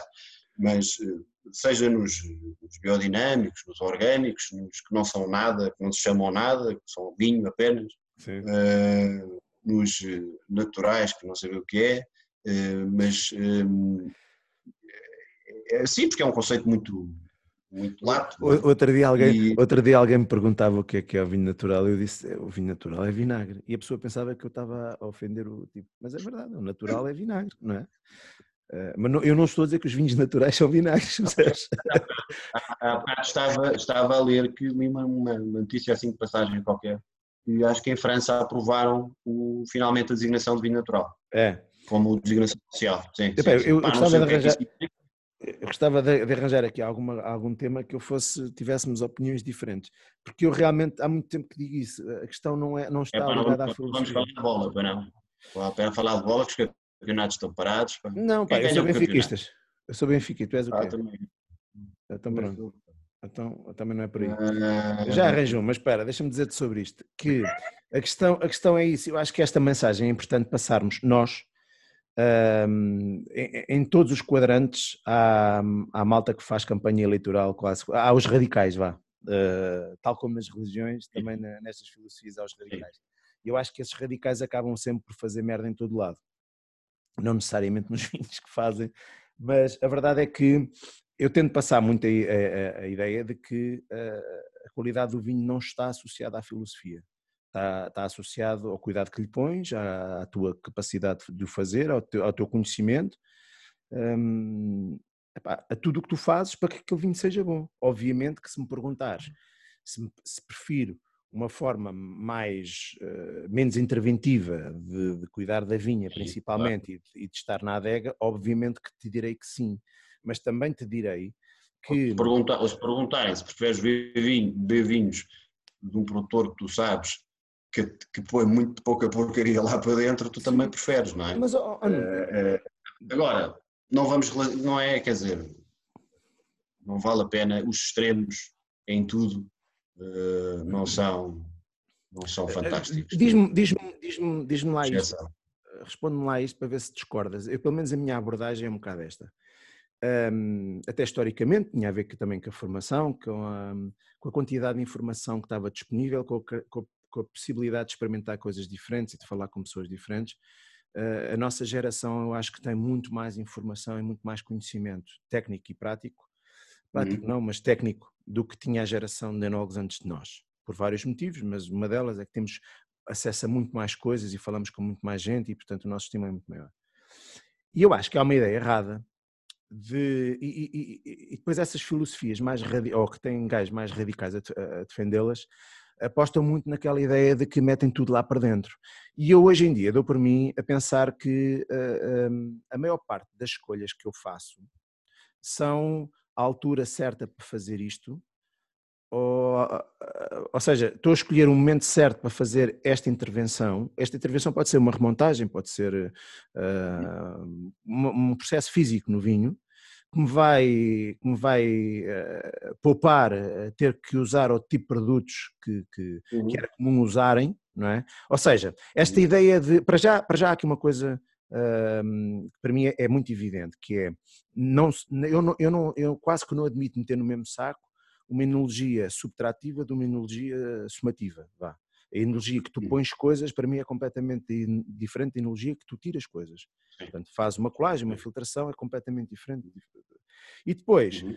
eu dou por mim um, a defender a liberdade de fazer aquilo que eu acho, tomar a escolha, de fazer as escolhas que eu acho que devo, devo fazê-las, e a, e a fazer o mínimo de intervenções destas, de adicionar coisas, porque percebi que se fizer uma se fizer remontagens ou, ou, ou desculpa, batonagem em Cuba e mantiver as, as borras finas, posso usar níveis de sulfuroso mais baixos, não preciso de usar glutatiões como se não sei o quê, e aquela porcaria toda. Para não é importante, é importante uh, estou sempre a dizer isto e estou sempre a repetir, uh, mas acho que é muito importante, a não intervenção uh, é muito importante desde que saibas porque é que não estás a intervir. não intervir conscientemente e, e saber, ah, eu não vou intervir porque esta intervenção não vai fazer bem nenhum. Uhum. Uh, um, é muito importante. Ou seja, tu não fazeres nada, mas saberes porque é que não estás a fazer nada. Sim. E não fazeres nada de propósito. Uh, não é por, e não apenas e não apenas por Deus Nosso Senhor quis. Uh, ou porque é a tua filosofia, ou, ou porque os astros não estão bem alinhados, ou outra uhum. coisa qualquer. Um, pá, acho que é, é, são, mas isso pronto, é, é, é, muito a nossa, vem muito da nossa interpretação daquilo, do que é que nós achamos, do que é que nós queremos. Uhum. Um, e, pá, e lá está, e aí acho que é importante também estudar os outros nós conhecimentos. Os outros não, sim, teres conhecimentos, mas também alargares os teus conhecimentos. Porque muitas vezes sim, pá, claro. não há nada pior, não há nada pior que um enólogo que acha que sabe tudo. Não, quando eu digo os teus conhecimentos, é, é, é, isso, vais adquirindo e cada vez mais. Né? Sim, sim, epá, e às vezes conhecendo outros produtores de fora ou de dentro, ou, seja de onde for, e, e, perceber um bocadinho o que é que eles fazem, o que é que não fazem e porque é que fazem ou porque é que não fazem, e veres o resultado, vai-te abrindo um bocadinho as perspectivas de saber se queres ir por ali, se não queres, se queres fazer qualquer coisa parecida. Uh, pá, é giro, eu estou a provar este vinho e estou mais ou menos, é, é um vinho que tem alguns, uh, algumas notas marcadas de um vinho claramente que foi uma fermentação muito longa, com, com leveduras indígenas muito provavelmente, que teve a fermentar meses e meses a fio, nota-se muito a, a, a, aquela parte de, de borra fina marcada, quase tipo uma coisa sim. fina, mas muito boa, quase tipo champanhe, estás a ver? Sim, sim, sim. sim. Assim, Chamo-lhe biomassa isso, é muito, muito sabor da levedura. Sim. Pá, depois notas, notas muito isso, mas notas muita pedra, muita argila calcário, tipicamente Chablis. E, portanto, é um vinho que em prova cega era relativamente, se estiveres habituado a vinhos da região, era relativamente fácil tu descorreres, opá, isto parece-me Chablis, pelo, pelo, pelo caráter principal do vinho, mas parece-me um produtor uh, ou que, que, pouco interventivo, ou faz fermentações uhum. uh, mais longas, ou, ou, que seja por causa desse caráter do vinho. Ah, eu acho que isso é, é, é importante, de, de, de, diz muito sobre, sobre as regiões e sobre, e sobre os produtores, e numa determinada gama de vinhos acho que faz correr muito vinho. Uh, faz, faz correr muita tinta, correr. faz correr muito vinho, faz correr muita tinta, faz correr muito falar sobre vinho, faz muitas pessoas procurarem estas garrafas para, para, isso é bom, para experimentar. Isso é bom, que é bom. Sim, claro. Acho que os vinhos, a personalidade dos vinhos é muito importante. E, notas isso, notas, notas, por exemplo, que eu estava aqui a pensar, um, eu sou um bocadinho, eu sou um bocadinho, mas por paixão, é, um, é, é positivo isto que eu vou dizer não parece. Eu acho que o Tejo, um dos problemas que tem é um, ehm, os produtores e os enólogos continuarem a ficar muito fechados. Eu não sei se tu tens este, esta percepção. Tu conheces pouca gente ou daste com pouca gente do Tejo. No, no, nós lidamos com, com, o país todo, tenho amigos, tu também tens, de norte a sul do país, a trabalhar no Alentejo, no Douro, não sei o quê, e, os, e eu tenho a ideia que eu conheço muitos enólogos do Tejo porque eu sou daqui. Ah, porque e depois os vinhos que tu vais a ver também estão muito marcados para aquilo que tu estavas a dizer de, de, de, prova o vinho do vizinho e depois fala com o vinho do vizinho e depois às vezes um... é, mas isso não é só no Tejo não. Isso é, isso é no país todo. Isso é no país todo uh, isso é no país todo. Há, Quer dizer, agora estou a pensar assim, se calhar não devia ter dito isto, agora não consigo editar agora, mas eu não estou aqui a dizer que eles estão parados no tempo ou que não estão a fazer vinhos programa, interessantes. Cortar. Hã? Cortar vídeo. Não. É um programa de cortar vídeo. Não, tem, uh, tem que não, dar é espaço um a alguém para me vir e chamar nomes. Olha, tem que convidar um para vir chamar nomes e se calhar com mérito. Não, não é, pá, é, é, um bocadinho, é um bocadinho, passa-se um bocadinho todo. E até tens e pá, tens produtores que só bebem o vinho deles. Ainda tens. Sim, sim. Ainda sim, tens.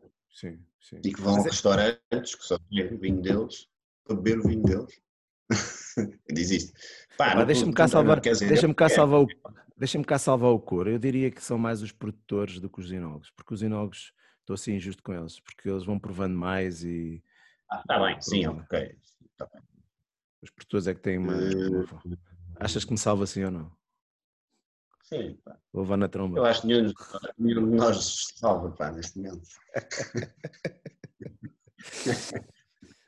eu, eu, tenho desculpa porque eu estou a beber. Tu não, tu estás sóbrio. Não sabes o que é que eu bebi ao almoço? Eu estou sóbrio porque. Não, não sabes se eu estou sóbrio. Eu estou sem copo. Estou a ficar doente, pá. Deve estar a apanhar o bicho. Deve estar a apanhar o bicho. Estás, estás com um ar bem adoentado, tu, pá. Estou, não, estás mas. com sintoma. Tô, olha que eu sou hipocondríaco. Tu és hipocondríaco. É, sou daquele hipocondria que fica a morrer em casa, não vai ao médico. sou aquele hipocondria. Acho que isto vai morrer. Não, pá, estava com uma. Ninguém, pá. É, exatamente. Já tenho Acho, agora agora está tá gente a ouvir isto e dizer ele não chateia ninguém. Sério, tu disseste isso. tipo mais chato que aqui anda. Enfim, ouve lá. Um, já levamos uma Vamos provar aqui o vinho, quer dizer, tu não vais provar nada. Então, mas tu trouxeste vinhos. Eu, eu queria que depois também me explicasse um bocadinho, porque eu já estou um bocadinho perdido. Eu trouxe vinhos, mas não são meus, como disse, já não posso fazer os meus vinhos à frente. Não, mas gostava de saber o que é que tu andas a fazer também. Este é um vinho que eu não me quero fazer publicidade, pá, não tem nada a ver com este vinho, mas gostava, gostava que esse vinho fosse meu, ou a vinha, pelo menos. um, pá, que é um, um, um refete Casas das Casas Altas, do interior. Epá, isto tu, este vinho, eh, olha que não há muitos vinhos tintos eh, eh, portugueses que me deem o nível de, epá, de prazer que isto me dá a beber. Ok, ok. dá mesmo, genuinamente, dá-me genuinamente prazer a beber. Eu acho piada Pá, essas lá castas, está. O refé, epá, mas é que tu vês, aqui outra, há uma grande diferença, que é tu tens um vinho. Tens um vinho, de facto não tem uma cor muito carregada, tem uma cor mais leve, mas não tem porque a casta é assim. Claro, sim. sim. Ou seja, isto é um vinho tinto, para que não haja uh, dúvida. Isto é um vinho tinto feito, uh, feito com vinificação uh, para vinho tinto. mas a casta é de facto uma casta com pouca intensidade de corante. Agora, o, o, vinho, é, o vinho é muito completo. Não é? Muitas que... vezes há. Muitas vezes os produtores entram, ah, eu gosto de vinhos mais elegantes e de repente aquilo parece como água pé. Pois, foi pois. forçadamente forçadamente uma coisa feita para, para não ter quase nada. Pode Isso não é, não é o caso. Pode-se dizer que tu também, também pertences àquela, àquela onda do. Os teus primeiros vinhos, eu, eu ganhei segurança nos, nos brancos primeiro, portanto eu quase que digo que sou da escola dos brancos. É pá, muito bom, muito bom. Fantástico, fantástico. Tem aquelas notas de vinosas, não é? Vinosas, vinosas. Vinosas. Uh, eu estava a dizer que, que epá, dado o facto de um gajo ter trabalhado em Bruxelas e ter começado lá, eu costumo dizer que sou da escola de brancos e daí é que vou para o resto. E portanto, em tintos tenho uma tendência, principalmente agora, uh, para tintos mais, ah, mais assim, menos extraídos, com naturalmente cores uh, menos carregadas, uh, talvez não, com uma acidez um bocadinho mais alta. Tu não? Eu sei que muito, não é, epá, eu sei que muita gente irá, principalmente quem, quem, quem me conhece, irá dizer sim, sim, pá, o gajo já, epá, o gajo já gosta é desses vinhos, pá, uh, sim, pá, pá parece água. Uh, não, pá, não é verdade de todo, não é verdade de todo. Eu, eu gosto de vinhos uh, como eles são, do sítio de onde são. Okay. Ou seja, o que é que Estás quer dizer politicamente correto. Não, não, não. O que é que vais-te candidatar, vais -te candidatar ao IVV? eu, sou, eu, eu devia ser o pior político, eu, eu, como político, devia ser a pior desgraça. Então pensa que, não, pensa que não tens a tendência para dizer palavrões, pá, portanto. Estou fácil. Eu não disse um palavrão ainda aqui. Não, eu é que já disse três ou quatro. Leves. Ah, mas eu estou então estou a votar bem. Estou a votar. Estás, estás, estás, sim senhora. Mas desculpa, interrompi-te ali. Não, mas mas eh, eu, o que é que eu te ia dizer? Eu não, eu não sou muito de dogmas nos vinhos. Eu gosto do vinho com pouca cor, muita acidez, pouco álcool. Não, epá. É óbvio, vou-te já descrever o, antítese do vinho que eu gosto. Ou seja, o vinho que eu tenho muita dificuldade em beber em. E isto é transversal, pode ser transversal a todas as regiões e a todo o mundo. Um vinho com excesso de madeira, principalmente se for má e americano, um vinho com um, excesso de álcool, principalmente, se esse excesso de álcool advier de um excesso de sobrematuração e acompanhado, e acompanhado vier de, de, aromas de passa em excesso. Estás a descrever os vinhos uh, favoritos de muita gente. Sim, eu sei. pá, ok, está bem, mas dá-me licença que não seja o meu. Com certeza. e, e, epá, e é esse, e, portanto, isso eu não gosto. Tudo o resto, uh, eu, há, vinhos, eu, há vinhos com 14,5 que eu adoro, até com 15 que eu adoro. Não estou lá cá, estou no Piedmont. Estou no Piedmont aí, Agora, não é? Barolos com 14,5 ou Barberas com 15, epá, sim, porque normalmente não advém de um excesso de, um excesso de sobrematuração. Vem do facto, de, e, é acompanhado por uma acidez natural fantástica que, que tem um equilíbrio uh, e, e, tem um nível de frescura inacreditável para, para, para vinhos desse teor alcoólico. Ah, da mesma maneira como gosto muito de Borgonhas, de Pinots, mas também gosto muito de Bordeaux, também gosto muito de, de, de, de, de Sirás, de, de, de Côte do Rhône. Gostas de vinhos bons, basicamente. Não é? Epá, eu não sei se são bons, eu gosto, gosto, gosto todo. Para tentar, eu não sou muito e, e, e, e às vezes irrita-me se estiver numa, numa, numa noitada de prova, uhum. que às vezes há algumas que acontecem neste, neste meio dos vinhos. A malta dos vinhos às vezes junta começa a abrir Começa a abrir garrafas compulsivamente, não é? Como se o mundo fosse acabar amanhã. Temos que abrir isto tudo. isto tudo hoje. Duas garrafas e meio por per capita. Ah, mesmo, mesmo, quando isso acontece, e às vezes é, é, quando estás com o mesmo crowd, o mesmo crowd tende a gostar do mesmo estilo uhum. de vinho, estás a que já está-se tudo a abrir na mesma, no mesmo comprimento onde eu às vezes digo, epá, mudem lá um bocadinho agora o, o, o registro, vão lá buscar um vinho do outro lado qualquer, uh, diferente. Uh, faz falta, não é? Estás sempre na mesma, na mesma coisa, claro. estás sempre na Borgonha, estás sempre no Couto Rony, estás sempre no, no mesmo sítio. Uh, pá, e em Portugal, em Portugal é um bocadinho a mesma coisa. Ah, infelizmente há muito, ainda muito vinho tinto. Ah, eu acho que Portugal está com brancos. Quando eu digo isto, fica tudo assim. Portugal tem brancos e para mim infinitamente melhor que os tintos, neste momento. Concordo. Uh, um, ou, ou, pelo menos me dão, pelo menos me dão muito, muito mais Sim. prazer do que eu, eu, às vezes vejo, vejo verdadeiramente a rasca para encontrar em alguns sítios para, para encontrar os escolher tintos que, que, me apeteçam de facto uh, beber. Não é provar, é beber, porque eu gosto de beber vinho. É. Provar é outra história. Uh, e, pois justamente por causa disso, porque ainda há muito vinho uh, tinto nesse comprimento de onda da sobrematuração, o excesso de madeira. Uhum. Uh, epá, eu, eu, há vinhos muito concentrados que, que, são ótimos. Há vinhos concentradões. Eu gosto de vinhos concentradões também, que são ótimos. Tem é que ter uh, capacidade para ser concentradões, ou seja, esse, o concentradão não, tá, não pode ter vindo de uma uva que foi apanhado com 17 graus e meio de álcool provável Uh, uh, esse concentradão tem que ser uma coisa natural. Não, no fundo, no fundo, no fundo é aquilo, quer dizer, isto no fundo se resume a tudo o que tu disseste há bocado, que é equilíbrio. Equilíbrio, e tu podes ter equilíbrio num vinho concentrado. Claro. E tens claro. vinhos Não, se reparares, se reparares, concentrados e têm equilíbrio. Reparares, e, e depois convido-te a ouvir este programa quando ele estiver no ar, e vais ouvir e vais dizer, e vais ver claramente que o que tu disseste que não gostavas são desequilíbrios, excesso de madeira, excesso de álcool, não é? Portanto, eu gosto, eu gosto de juntar a isso a harmonia. Peraí, mas eu estou a ser injusto, porque estou a ser injusto com as pessoas que fazem desequilíbrios só para esse lado, porque eu também não gosto de equilíbrios para outros.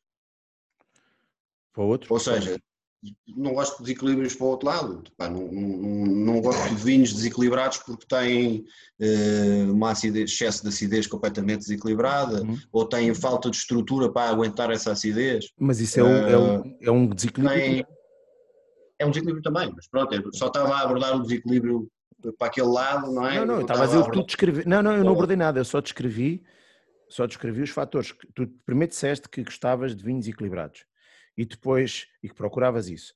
Depois disseste que não gostavas dos vinhos que fossem assim assado e eu estava-te a dizer que isso tudo eram desequilíbrios. Eu, eu, eu, normalmente junto a isso a harmonia, que parece a mesma coisa, mas não é. A harmonia para mim é no sentido, os componentes que têm também fazem sentido juntos.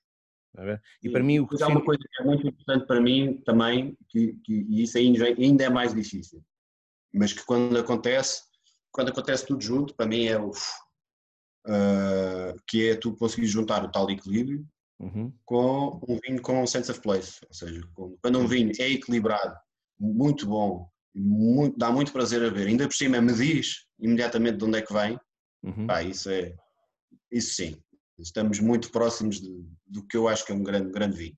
Tens que ler o conta-rótulo. É pá, não, isto acontecer sem eu, sem eu saber o que é que estou a provar. Muitas vezes provo, eu muitas vezes provo vinhos um gajo, sem saber o que é que estou a provar. Um gajo tenta dizer umas piadas e depois, okay. os, gajos, depois os gajos respondem a sério, assim não tem graça, fica mal a fotografia. ah, não, vai... que eu não tenho Olha lá, eu não ponho contra-rótulo nos meus vinhos, portanto. Nem eu, nem eu, nem eu, nem eu. Olha, outro dia um colega nosso, uns colegas nossos que estão a começar, estão a provar os primeiros rótulos e, e perguntam, manda-me lá o, o, manda-me lá o teu conta-rótulo para ver o que é que é preciso pôr. Manda o rótulo todo, porque aquilo tem o básico e não tem mais nada. Depois tenho os gajos a ralhar. Bem, eu ainda não uso código de barras, vê bem. Então os gajos que, que têm, precisam, ralham, fartam-se ralhar comigo. porque eu não uso código barras. Pá, mas aquilo tem um custo, agora convém as pessoas perceberem isto, aquilo tem um custo, sim, sim, que eu acho que é demasiado elevado para, para, o benefício que aquilo traz. E... Pá, é, pá, e em Portugal, é, sabes que em Portugal, quando nós somos, somos um país de produtores ricos, é mais caro do que nos outros países. Pois, exatamente, como tudo, não é? Como tudo, como tudo, não é?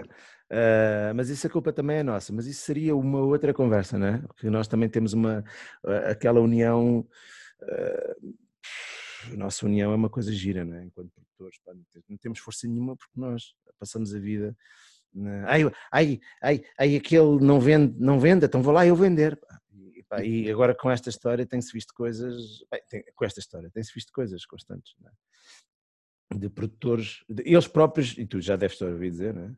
Eu já ouvi, eh, já me disseram do, pá, você não quer, tenho ali uma fila, está ali uma fila deles à porta para vender. E depois tu sais é. e está, literalmente. uma fila de gajos que é. não vendes tu, vende outro gajo qualquer. Se tu não baixas as calças, baixa outro qualquer.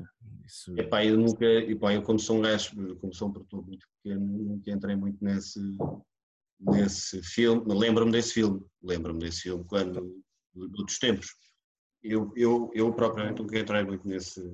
Ah, mas é mau, porque depois não tens sustentabilidade, não é? O preço dos nossos vinhos. E isto as pessoas também, acho eu, precisam de perceber um, que é o, o, a pergunta nunca é porque é que aquele vinho custa 15 euros, que para mim é o, é o preço mínimo, hum. a não ser que tenhas uma grande produção, uma coisa qualquer, acho que quando faço contas, 15 euros é o que me dá para, para toda a gente pagar as contas.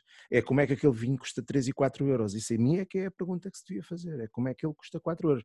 Sem desprimor de ninguém, porque depois há, há, quem consiga justificar isso com toda a lógica e com toda a honestidade. Não estou a dizer que essas pessoas são honestas, mas uh, o facto de não sermos tão unidos, também não nos defendemos, não é?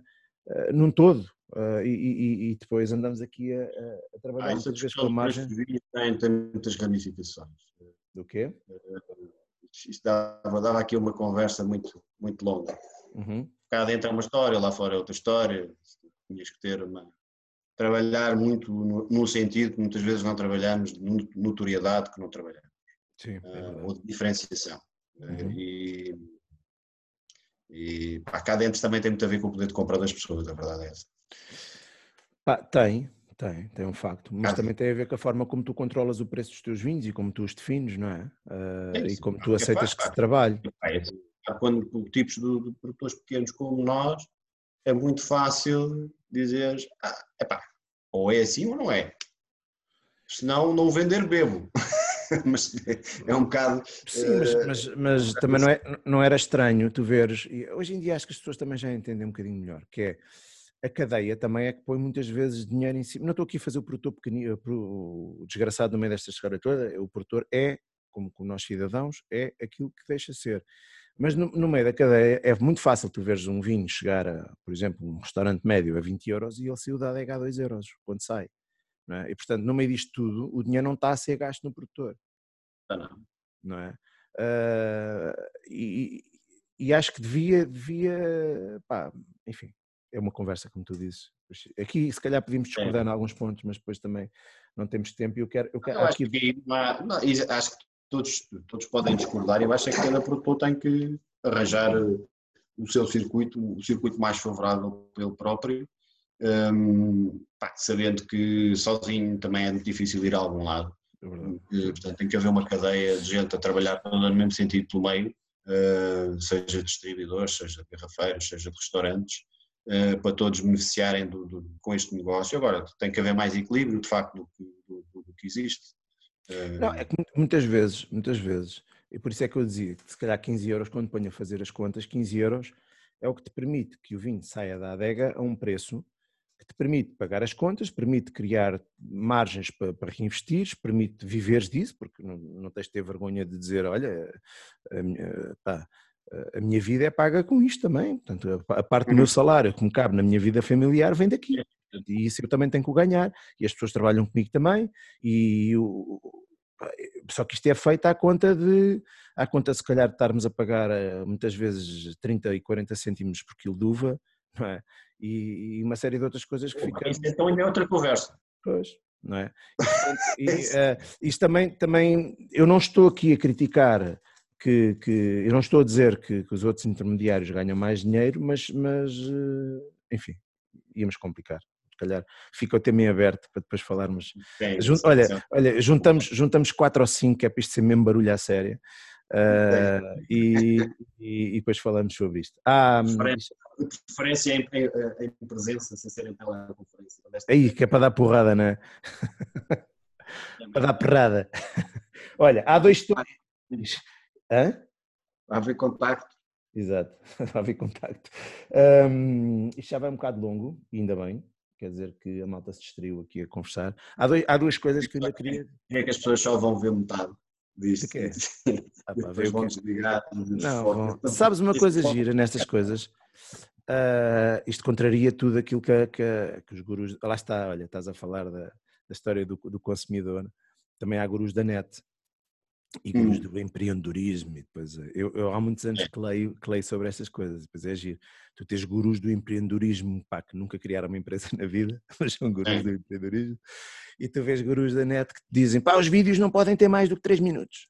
É pá, não podem ter mais de 3 minutos. E depois aparece um Gary Vaynerchuk que tem vídeos de 15 todos vistos. E depois vem um como é que ele se chama? No fundo é a inspiração disto o Joe Rogan que tem, é. tem vídeos de 3 horas e eu vejo aquilo tudo. Opa, é. não vejo tudo seguido, mas vou vendo. E eu acho que estes vídeos são vistos assim. Uh, vai, vezes um bocado hoje, depois às vezes um bocado amanhã, depois vais vendo. Opa, e se não quiseres, não vês. Pronto. Tem um problema, estes vídeos têm todos uma coisa em comum que é má. Tu cai eu. Mas, mas tens que começar a entrevistar a miúdas giras para aumentares as visualizações, porque senão Pá, mas eu não procuro isso, sabes? Quando, quando, quando, quando pensei em fazer isto, pensei em. Uh, há, há, há, dois fatores que me interessam. A primeira é criar um registro das pessoas, mas numa outra, numa outra vertente. E curiosamente, o facto de estarmos a viver estes momentos ajuda, porque estás em casa, estás no teu ambiente, estás descontraído. Portanto, é muito mais fácil eu ter uma conversa mais aberta e mais, mais fora uh, daquilo que é o teu dia a dia, quais são os teus vinhas, onde é que tens as vinhas, estou-me a cagar para isso. Neste momento não me interessa, não é isso que eu quero. Uh, portanto, criar esse registro, não é? Epá, e ter conversas com pessoas que me apetece, que como tu sabes, dado da nosso estilo de vida, eh, passamos, passamos muito tempo fechados no, no buraco e se calhar querias conversar mais com, com pessoas de quem gostas e que te fazem crescer também e, portanto, isto é uma, uma forma que eu arranjei. Pá, depois o que eu faço é disponibilizar isto. Quem gostar de ver, vê. Quem não gostar, respeito, mas, mas não vê. Claro. Portanto, se tiver 10 visualizações, é-me indiferente. Eu só, isto é uma partilha. E enquanto isso, com alturas as crianças, pá, tem aquela outra. É, e eles estão, estão, pá, estão estranhamente caladas. Pá. Estão a fazer as nada. Olha, Nuno, diz-me uma coisa: há, há, há, há, dois, há duas coisas que, que eu não te vou deixar ir embora sem, sem tu. Primeira é, fala-me um bocadinho, enquadra-me lá, o que é que, o que, é que andas a fazer? Perdi-te um bocado o rasto de que vinhos é que andas a fazer. A nível de quê? De vinhos? Não, de, de camionista, agora és camionista, não é? olha, se calhar fazia falta. Então, continuo com os meus projetos pessoais na São. Bairrada, tá, que é a Vipuro, que é uma, uma empresa que, que, é, que tenho a sociedade com um amigo meu, que é o João Soares, uhum. uh, onde, fa, onde fazemos vinhos maioritariamente de vinhas muito velhas, como o outrora, como o aliás, tinto, branco, rosé, o doravante, o doravante branco e tinto, um, que é tudo parcelas muito pequeninas e produções muito pequeninas, tipo 2 mil garrafas deste, 3 mil garrafas daquele, uhum. 2 mil garrafas do outro. Pá, é tudo, Vinificas tudo no mesmo espaço ou tens que andar? Sim, sim não temos no, no, caso da bairrada não temos, não temos adega própria, temos uma adega, temos um espaço alugado. Okay. Temos a prestação de serviços. Nudão, é, o, Nudão é, é outra empresa, neste momento sou só eu, e que faz Dão e faz Bruxelas, hum, mas principalmente Dão, porque Bruxelas é, uma, é muito pequenina. E, e aí é diferente, eh, portanto aí tenho uma parceria com o dono da quinta, basicamente ele produz as uvas e eu faço o vinho. Fazemos tudo lá na, na adega da quinta, que é uma adega típica do Dão em pedra, sem espaço nenhum. Tudo amontoado, em barricas em cima uns dos outros, tudo tralha por todo lado, é uma confusão desgraçada. Pronto. Uh, tem uma coisa ótima que é fresquinha, okay. que é muito bom. Controle de temperatura natural. Controle de temperatura natural. E, pá, e pronto, tem, tem vindo a crescer bastante, principalmente. Esse é, esse é qual? Esse é o que? O druida? Onde faço o druida e o vidente, sim. Ok. E, e será aquele projeto que tu tinhas com o João, não é? Foi o que começou, comecei com o João Correia em 2012. Uh, pronto, infelizmente depois aconteceu o que aconteceu e eu fiquei flying solo uh, neste projeto. E entretanto depois estendi-me estendi para Bruxelas aqui há, há dois anos. É um... Há dois anos, não, já há quatro, 2016. Sim. Percebo. Um... percebo a fixação, não é? Bruxelas tem o problema de não ter adegas, não é? é em número suficiente para, é, para se poder fazer Adega, isso. Não é? Porque, por exemplo, eu neste momento quase de certeza que já conseguia arranjar uva, pá, mas a adega não. Pois é, pá, eu, na, eu em Bruxelas, não, basicamente, o vinho é feito, não é propriamente uma adega, é uma garagem improvisada transformada em adega. Ah, por isso é que ele é tão mau, não é? É, basicamente. basicamente.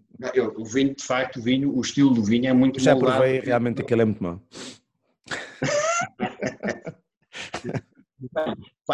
há uma coisa que é certa, se, se, se, se o vinho fosse feito uma adega, com tudo e mais alguma coisa, uh, cheia de condições, uh, se calhar tinha um, um, perfil bastante diferente. E, se calhar, e, e, e não para melhor. Certo. Um, Mas sabes que. Também claro, assim, eu não sei se não era para melhor. Sabes que eu, eu, eu, eu tenho. Uh, o meu projeto tem crescido. Eu comecei com um vinho. Uh, que não tinha, pá, não tinha nada, era uma cuba, portanto aquilo ia lá hum. para dentro, e depois, claro, isto entenderás, comecei a querer complicar. Até agora umas barricas, até agora não sei o quê, e até agora não sei quando. Epá, até ao ponto de uh, os tipos da adega me dizerem, pá, calma lá, não podes, não podes meter para aqui mais cubas, não podes para começar a dizer que queres esta barrica a meia haste e a outra a não sei o quê, e agora fazer... Porque senão daqui a bocado nós temos uma adega pá, aquilo é uma adega grande, que, que, eu é que transformei numa coisa pequenina. Portanto, eles não têm cubas pequenas, eu comprei as cubas e meto lá. Uhum. E, portanto, às tantas ocupa o pessoal dele, não, não, não acontece literalmente assim, mas às vezes, eh, ele às tantas já me diz, pá, tens que parar um bocadinho, senão o meu pessoal é. trabalha mais para ti do que para mim, porque eu cada vez que lá vou, para mim faço 10 mil litros e para ti ando aqui a brincar com mil litros e eu paro é, o pessoal. Depois são coisas que dão, às vezes dão mais trabalho do que os grandes. É? E, e, e, depois, como agora a moda uh, é dizer-se que a magia vem da vinha, que também vem, não é? Como é óbvio, não é? é importante ter as boas uvas e isso não, não, não discuto, mas eu neste momento sinto muito mais, eu, eu, sinto muito mais falta de uma adega onde eu possa derivar e fazer ensaios e não sei o quê, do que propriamente, do que propriamente a vinha. Tu sentes, tu sentes essa falta ou não? Sim, eh, pai, sinto, até porque eu no Dão estava com ideias de, antes de se abater, e, e, e continuo, eh, estava com ideias de, de fazer uma adega. Um, porque há muita coisa que eu não estou a fazer, as uvas, eh, as uvas são muito boas, um, e, e ali um potencial fantástico eh, de crescimento, mas há muita coisa que eu não estou a fazer porque não tenho condições para fazer. É. Ou não tenho espaço, ou não tenho maneira de fazer de outra maneira e gostava de fazer de outra maneira. E tinha, e tinha, e, e tenho planeado investir nesse, nesse, nesse aspecto no Dão, que é o sítio onde estou a crescer mais, um, de ter uma adega. Uh, agora vamos ver o que é que, como é que as coisas vão, vão, uh, vão rolar. Mas sim, mas uh, também te digo, para mim é mais importante, continua a ser, porque, pelas vicissitudes dos sítios onde faço vinho e pela maneira como os encaro e como os faço, é, é muito mais importante chegarem novinhas uh, nos trinques, como deve ser, que é para depois não, não ter que me não tenho que me esforçar muito para fazer o vinho como quero. Não, a, minha, a minha questão aqui não é desvalorizar a vinha, não é? Não, não, para mim não é, é o. Para mim não é questão absoluta, percebes? Eu, eu... Não, há, vinhos, há vinhos que eu te digo são que, é, que é, é mesmo uma questão absoluta, porque sei que não os conseguiria fazer uh, nem parecidos, nem na melhor adega do mundo, não os conseguiria fazer parecidos sequer com outros vinhos. Uh, um deles é outro ah, não, não, não, não, não, não, não estás a perceber. A minha questão não é alterar as uvas. Para mim, as, as uvas é uma condição que tem que estar. Estou a dizer é que sim, sim. das uvas. Não, para mim há uma, há uma condição absoluta para fazer aqueles vinhos. São as, há, há, há, pelo menos dois vinhos que eu sei que não os conseguiria fazer parecidos com outras uvas. Eh, sequer. Não, está bem. Não, pá, não, a minha questão não é tipo se eu tiver que escolher entre uma vinha e uma, hum. E uma adega. Eu estou a dizer. É, se calhar expliquei mal. A minha questão é, eu não desvalorizar a adega e para mim é muito importante. É uma das coisas que ah, é, falta. É, essa adega. É, é, a questão é que já há muitos vinhos engraçados que surgiram, como, como, como é normal, surgiram de, do facto de teres poucas condições e de não conseguires fazer de outra maneira. Uh, e, e, o que é engraçado, uh, o facto de o vidente surgiu assim, porque não tinha maneira de separar as castas, fermentei-as todas juntas numa cuba. Uhum. Uh, e, e, gostei tanto que continuei a fazer. Uh, portanto, há coisas que surgem pela falta de. Há coisas que surgem um bocadinho pela falta de condições. E se calhar tivesse uma adega equipada com tudo. Não sabes, não sabes. Não sabes não se. Sabes, não sabes, mas vais raciocinar de outra maneira. Agora, tá eu, eu, acabei de dizer que, pá, sim, há coisas que eu gostava de fazer. Há coisas que eu gostava de fazer, já conhecendo as uvas, há coisas que eu gostava muito de fazer e não sinto confiança. Mas, ó Nuno, eu, eu, cheguei à, eu cheguei à cofermentação numa adega que tem condições. E, Sim. E, pá, e foi por uma questão de. Lá está, olha, por uma questão de vinha e não da adega. Sim. Necessitei de apanhar naquela altura, epá, tinha aquela cuba e tal. Uh, eu achei que aquilo pá, era para juntar mais cedo ou mais tarde, juntei-as e percebi que a integração delas era completamente diferente e claro. que, que o vinho ganhava uma consistência muito, muito maior e comecei a ponderar eh, fazer isso de futuro e hoje em dia também, também o faço em tintos, no, uhum. no meu projeto, no meu projeto faço, sem, Uh, e portanto não era uma questão de falta de condições, não é? às vezes é um momento, isto é como, há, como os avanços científicos, não é? Tu se calhar não, depois fazes isso e nem das conta o que é que eu vou, mas o conhecimento ou a tua maturidade está, está pronta para aquilo, não é? e, e aquilo vai acontecer ou por este motivo ou, ou engatilhado por aqui ou por ali. Sim, sim, sim. sim, sim. Ah, claro. Olha, sim, mas claro, há falta de, de, para fazer tudo o que queremos e que temos vontade de fazer, a ser parte do espaço e a adega é muito limitante. Agora aquele, par, aquele, aquele, aquele momento de Daniel Oliveira, não é? o que é que dizem os teus olhos, mas diz-me lá uma coisa, quando não és, se, fosse, se não fosses enólogo, eras o quê? O que é que tu gostas de fazer quando não, quando podes? e não, e pá, não venhas com aquela de, ah pai e marido, isso queremos ser outros, e, filho e amigo, quando não estás nos eu agora, eu agora até tirava umas férias disso. sim. Sim. sim. Também não está aqui ninguém para me ouvir. Ouvir depois. Uh, mas vão perceber, opa. porque eles também, eles de certeza que mesmo assim também querem sim, tirar férias. Não, sim, eu ontem já lhes dei folga, fui para o armazém. Okay. Fui para o armazém fazer, fazer coisas, metas e arrumar tralhas e rotelagens e não sei o quê, já lhes dei folga. um, que é que eu gostava de fazer? Pá, eu gosto, olha, eu posso dizer o que me dá muito prazer, que é, como tu sabes, e é, deve ser aí que tu queres chegar. Uh, gosto muito de tocar guitarra. Gosto muito de tocar guitarra. Embora não tenha. É, não, não, epá, não, não, não tenha grande talento para a coisa, mas gosto. Gosto muito de tocar guitarra, dá-me um prazer imenso, pá, e é um escape fantástico. Então um dia eu mostro como é que eu toco percebes o que é falta de talento. Mas eu sei, sei os acordes e toco, tenho duas violas, tenho duas, não tenho pai três.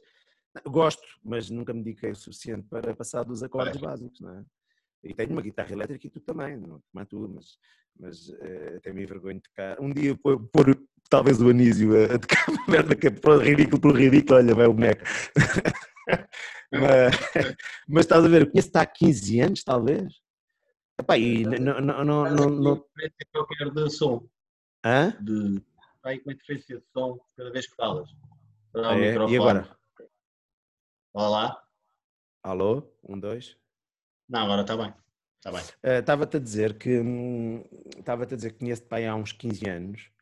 Epá, e só a semana passada, quando tu meteste lá aquele vídeo no, no Instagram, é que eu percebi que tu tocas e não tocas tão mal como tu dizes, pá. E um gajo que toca Satriani não pode ser. Aquilo saiu-me bem, saiu, aquilo saiu-me bem, pá, aquilo nem sempre sai bem.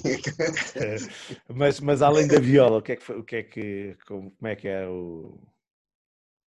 O que é que fazes? O, Uh, pá, eu, eu, tenho, eu se tiver tempo consigo arranjar mil hobbies, porque tenho esse okay. defeito, não consigo ficar quieto. Um, epá, gosto, olha, aqui há uns anos reativei uh, ténis, uh, neste momento estou, estou completamente uh, em estado de nervos porque há, há duas semanas que eu jogo ténis. Ah, é? é olha, aí, aí desafio, aí desafio. Ah, não sei o que é que é de fazer, pá, daqui a bocado começa as raquetadas à mobília, já estou a ficar nervoso com isto. Aí, aí, aí desafio para jogarmos uma partidinha. É, também jogas? Jogo, mas uh, jogo, só que agora a minha grupeta virou-se para, para aquele outro desporto de maricas. É pá, não suporta aquilo, pá, não suporta aquilo. É, foi. As bolas fazem na raquete, pá. É, aquilo é estúpido, pá, até o movimento. É. Tu estás habituado, tu estás habituado a fazer spin e a, e a, e a, e a pôr a raquete de uma maneira. Aquilo é uma frigideira que os gajos metem na mão, pam! Não há piada aqui. É? É tipo raquete estranho. Exato. Exato. Não, mas olha, aquilo tem a grande vantagem do paddle é de facto aquilo é mais fácil de te iniciares para quem não faz sim, nada, sim, mais sim, fácil é de se iniciar e daí um grande sucesso daquilo, não é? Não é até, a nível técnico não é tão exigente como o técnico. É verdade. Portanto, é sem, teres, sem teres técnica consegues brincar o suficiente para. não há nada pior que gajo jogar ténis e não, não, não, não, saber o que é que está a fazer. E, então se for jogar com um gajo que sabe jogar é desesperante, não é? Sim, sim. Eu, confesso, eu confesso que o que tenho pior é um, o, o meu serviço não é muito bom. De resto. Uh... Mas isso é treino, pá, o serviço é treino. É pá, não sei, é qualquer coisa aqui, eu tenho a ideia que é qualquer coisa aqui nas articulações, deve ter aqui uma falta de uma merda, falta aqui um elástico qualquer, aquilo, está aqui um estalo qualquer quando faço aquilo, ou é posição, já, pá, eu tinha aulas daquilo, passava, passava, passava horas a... pum. Mas, mas enfim, mas no resto, o resto talvez com um bocado de manha, talvez, agora quando isto passar vamos ver. Temos que combinar isso. Ah, força, força. Não, por acaso é um desporto correto. Eu agora há uns anos eu comecei a ter comecei a ter umas aulas para limar um bocadinho os movimentos, porque uhum. a começar a ficar com dores no, no ombro. Pá, e basicamente tá, o, o, limparam, depois de limpar o movimento todo, acabaram as dores no ombro. Ou, ou seja, tu, tu, tu jogavas sem ter tido aulas? Pá, eu tive uma ou duas aulas quando era puto, depois jogava completamente à, à maluca, é? uhum. E depois comecei a jogar outra vez com amigos, mas senti claramente necessidade, até porque jogava com amigos que sabiam o que estavam a fazer e eu nem por isso. e senti necessidade de ter aulas. E depois vi, e, pá, e achei, comecei a ter aulas e, e achei, ah pá, vou ter aqui umas 10 aulas. Sim que é só para aprender a fazer isto como deve ser e depois deixo. Pai, e de repente viciei no raio do treino semanal, eh, pelo menos. Eh, tu fazias um? Faço um treino semanal, tento fazer um treino semanal e um jogo. E um, Fazia e um três. Jogo. Fazia três. Faz, faz. Dei um ano nisto. Sou um jogador do caraças. Eu já estou, eu já, não, mas eu agora já estou há, com treinos sempre todas as semanas, já devo estar aí há 3 ou 4 anos. Uhum. E agora é completamente viciado, pá, e já estou a ficar nervoso porque já me está a fazer falta aquilo. É muito giro quando aquilo começa a fluir, não é? E tu começas a, a conseguir dominar um bocadinho é, mais para onde é que mandas a bola. E, e, pá, e depois é um anti-stress porreiro porque quando, quando, consegues dar pancadas com força a sério, uh, libertar aquela quantidade de energia toda, vingar-te na bola, verdade, uh, verdade. de facto é, é um escape porreiro. E o outro gajo, quando consegues metê-lo lá ao canto, aquelas cruzadas que o gajo está em frente a ti e tu mandas a bola para e o gajo não chega lá. há gajos que chegam às bolas todas, que são altamente irritantes. São quê? são altamente irritantes porque chegam às bolas todas. É pá, vou, vou, dizer, dos meus amigos, dos meus amigos, os gajos mais irritantes são aqueles gajos que têm mania de vir jogar para a rede, estás a ver? É pá, ah. isso a mim é que me irrita um bocado e dá-me sempre vontade de lhe mandar sapatadas. Porque depois vais ao smash, mas depois estás, estás tão nervoso. Falha, que sai, que aquilo sai de mal. Enfim. então, olha, o que é que eu te proponho? Para ver se a malta depois. Epá, isto já vai com. Isto já vai com. Ah, isto já vai com mais duas horas. De mais duas horas? Vai, eu, tô, eu, eu, meti o contador, já devia ir para aí com uma. Tens mesmo, que, tens, que aprender, tens mesmo que aprender a cortar o vídeo. Nada, pá, nada, nada, nada. Tirando aquela parte foste fazer xixi. Então, olha, vou-te propor uma coisa. Vou-te propor que tu te reveles ao mundo e que fechemos isto com, contigo a tocar. O que é que tu achas? A tocar guitarra. Valha, meu Deus. Queres o quê? Pá, a tocar, só dar um... Posso mostrar as minhas namoradas? Posso, podes. As minhas namoradas todas. Loira. Fantástico. Isto é a minha loira. Isso é uma. Les Paul, é uma Les Paul, mas é a Les Paul dos pobres, que é uma Epiphone. Apesar da Epiphone agora ser da Gibson, okay. continua a ser bem, Bem gira, por acaso. Pá, é muito parecido, o som hoje em dia é muito parecido. Epá, e está, e... está assinada por ti, pá, narcisista. Está assinada por mim, exatamente. Esta, esta é a minha mais recente, que é a Ruiva. Okay.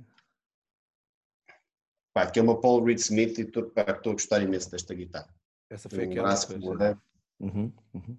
Tem um braço impecável e tem um som também muito bom. Não é tão potente como o som do Les Paul. Aquela Isto outra é... é... mais. A primeira é mais caixa ou não? Dá-se um som não, de caixa? Não, não, é mais caixa, mas é mais pesada, tem mais madeira okay. e a propagação do som acaba por ser diferente. Okay. É muito mais pesada. Pá.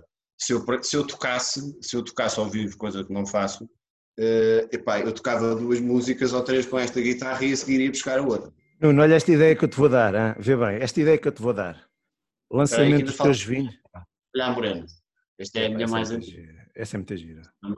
Isto é uma, isto é uma clássica, é uma Ibanez RG, isto é uma guitarra mais para uma guitarra mais para, para rocalhada, para ter um braço muito hum. mais para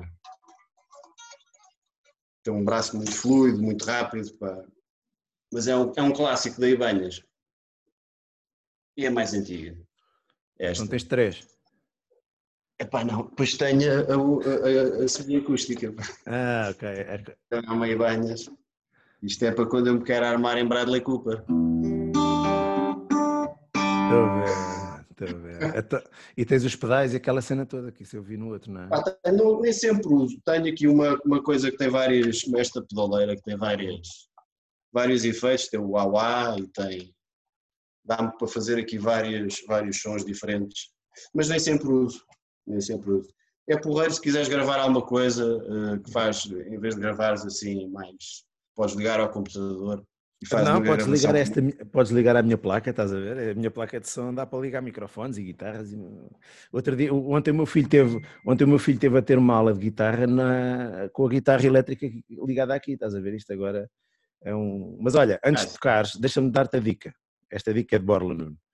Vá, vale-te uma garrafa de vinho. Que é próxima vez que fizeres um, lançamento, e vou, aliás, quem conseguir vir isto até ao fim, se houver alguém que te possa desafiar para isto, é lanças os teus vinhos e dás um mini show. Ah, Era top. Epá, isso, é, isso, é, isso, isso, a malta fugia toda antes de, antes de comprar Olha, os vinhos. Vou deixar, vou deixar o desafio a quem tiver coragem, pá, uma garrafeira, uma coisa qualquer, eh, Pá, desafio o Nuno para ir lá apresentar os vinhos com a guitarra na mão. Estás tramado. Epá, não. Eu, sou, pá, eu não sou, eu eh, basicamente eu sou um, eh, um, guitarrista que não consegue entreter ninguém, porque não consegue. o que eu gosto, o que eu gosto é, é guitarra solo. Uhum. E tu, para brilhares com a guitarra só, tens que ter alguma coisa a acompanhar, não é? Porque senão a malta farta-se, imediatamente estás a ouvir um gajo sozinho. É uma grande seca. Pá, ensaias, cantas, faz um playback, olha lá, o Marco Paulo fez uma carreira inteira. Portanto, pá, eu às vezes eu faço e, e, e, às vezes para me dar um bocadinho mais de aquilo que me dá verdadeiramente gozo, pá, é pôr tipo uma backing track de uma coisa qualquer a tocar e, e, e improvisar por cima. Então bora lá, vá, o que tu quiser. Qualquer coisa assim. Estás a ouvir?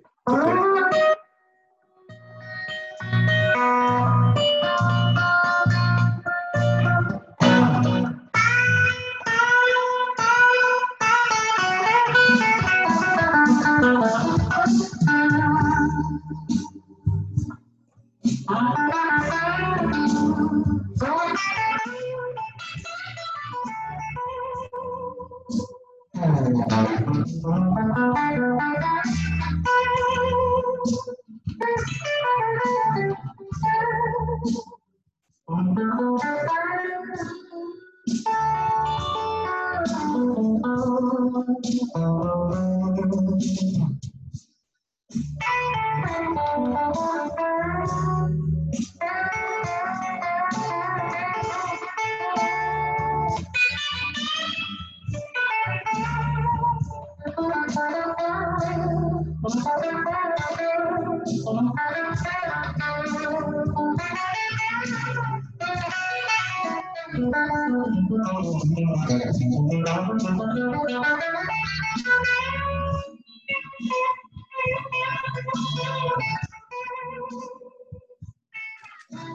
Isto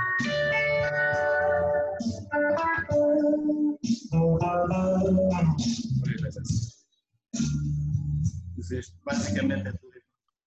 Uh, ou, pá, depois também se tiver, pá, se tiver um bocadinho mais irritado, uh, também, se tiver um bocadinho mais irritado, também posso ir mais para esta onda.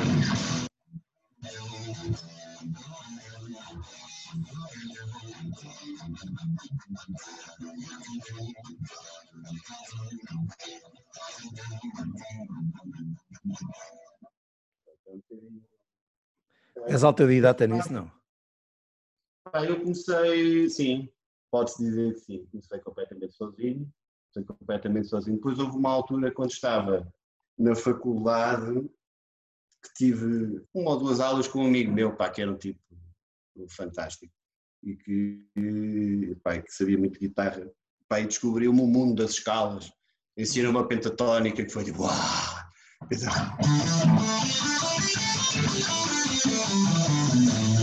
Pá, quando eu descobri que podia tocar isto em todas, em todas as notas, pá, foi, foi pá, um mundo que se abriu para mim. De facto, a escala de blues é. Tu podes fazer com esta escala é brutal.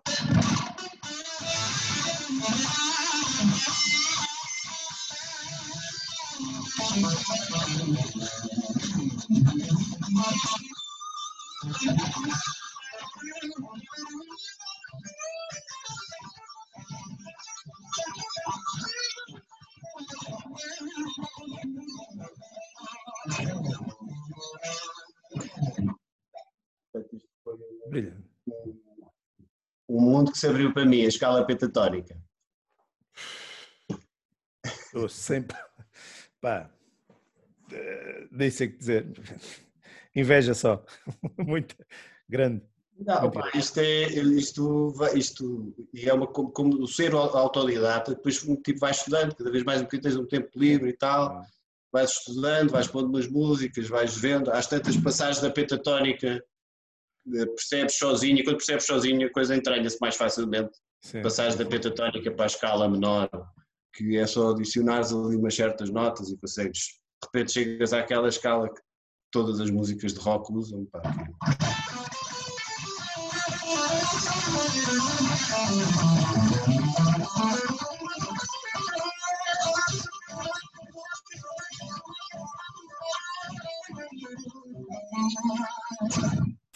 Estava basicamente na mesma escala, mas eu tinha uma série de mapas para ter outra, outra, outra escala. Isto é muito pouco e permite-me curtir nem um perdido quando estou sozinho. Não, mas isso tem aí umas horitas. Sim, mas ora, não, pois claro, é ginástica, é ginástica de dedo e é depois lançares alguns desafios a ti próprio. Pois, que é, é pá, gostava imenso de conseguir tocar esta música. E, e, e depois vais, vais tentar. Às vezes mete-me a tocar umas coisas bem impossíveis. Daqueles. Eh, mete-me a tentar tocar algumas coisas bem impossíveis. Daqueles guitarristas mais virtuosos, tipo Satriani, Steve Vai, John Petrucci, uhum. coisas assim. Pá, isso são coisas que de facto requerem, requerem muita elasticidade de dedos e algumas horas de treino. Pá. Coisas tipo. Agora estou a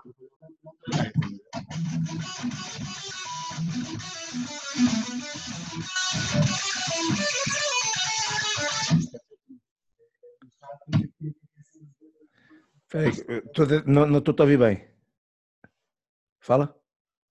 Uh, estou a dizer que isto era João Petrucci, mas isto uh, tenho que fazer uma, uma sessão de aquecimento de dedos antes de conseguir tocar qualquer coisa dele, porque tecnicamente uh, é muito, muito exigente.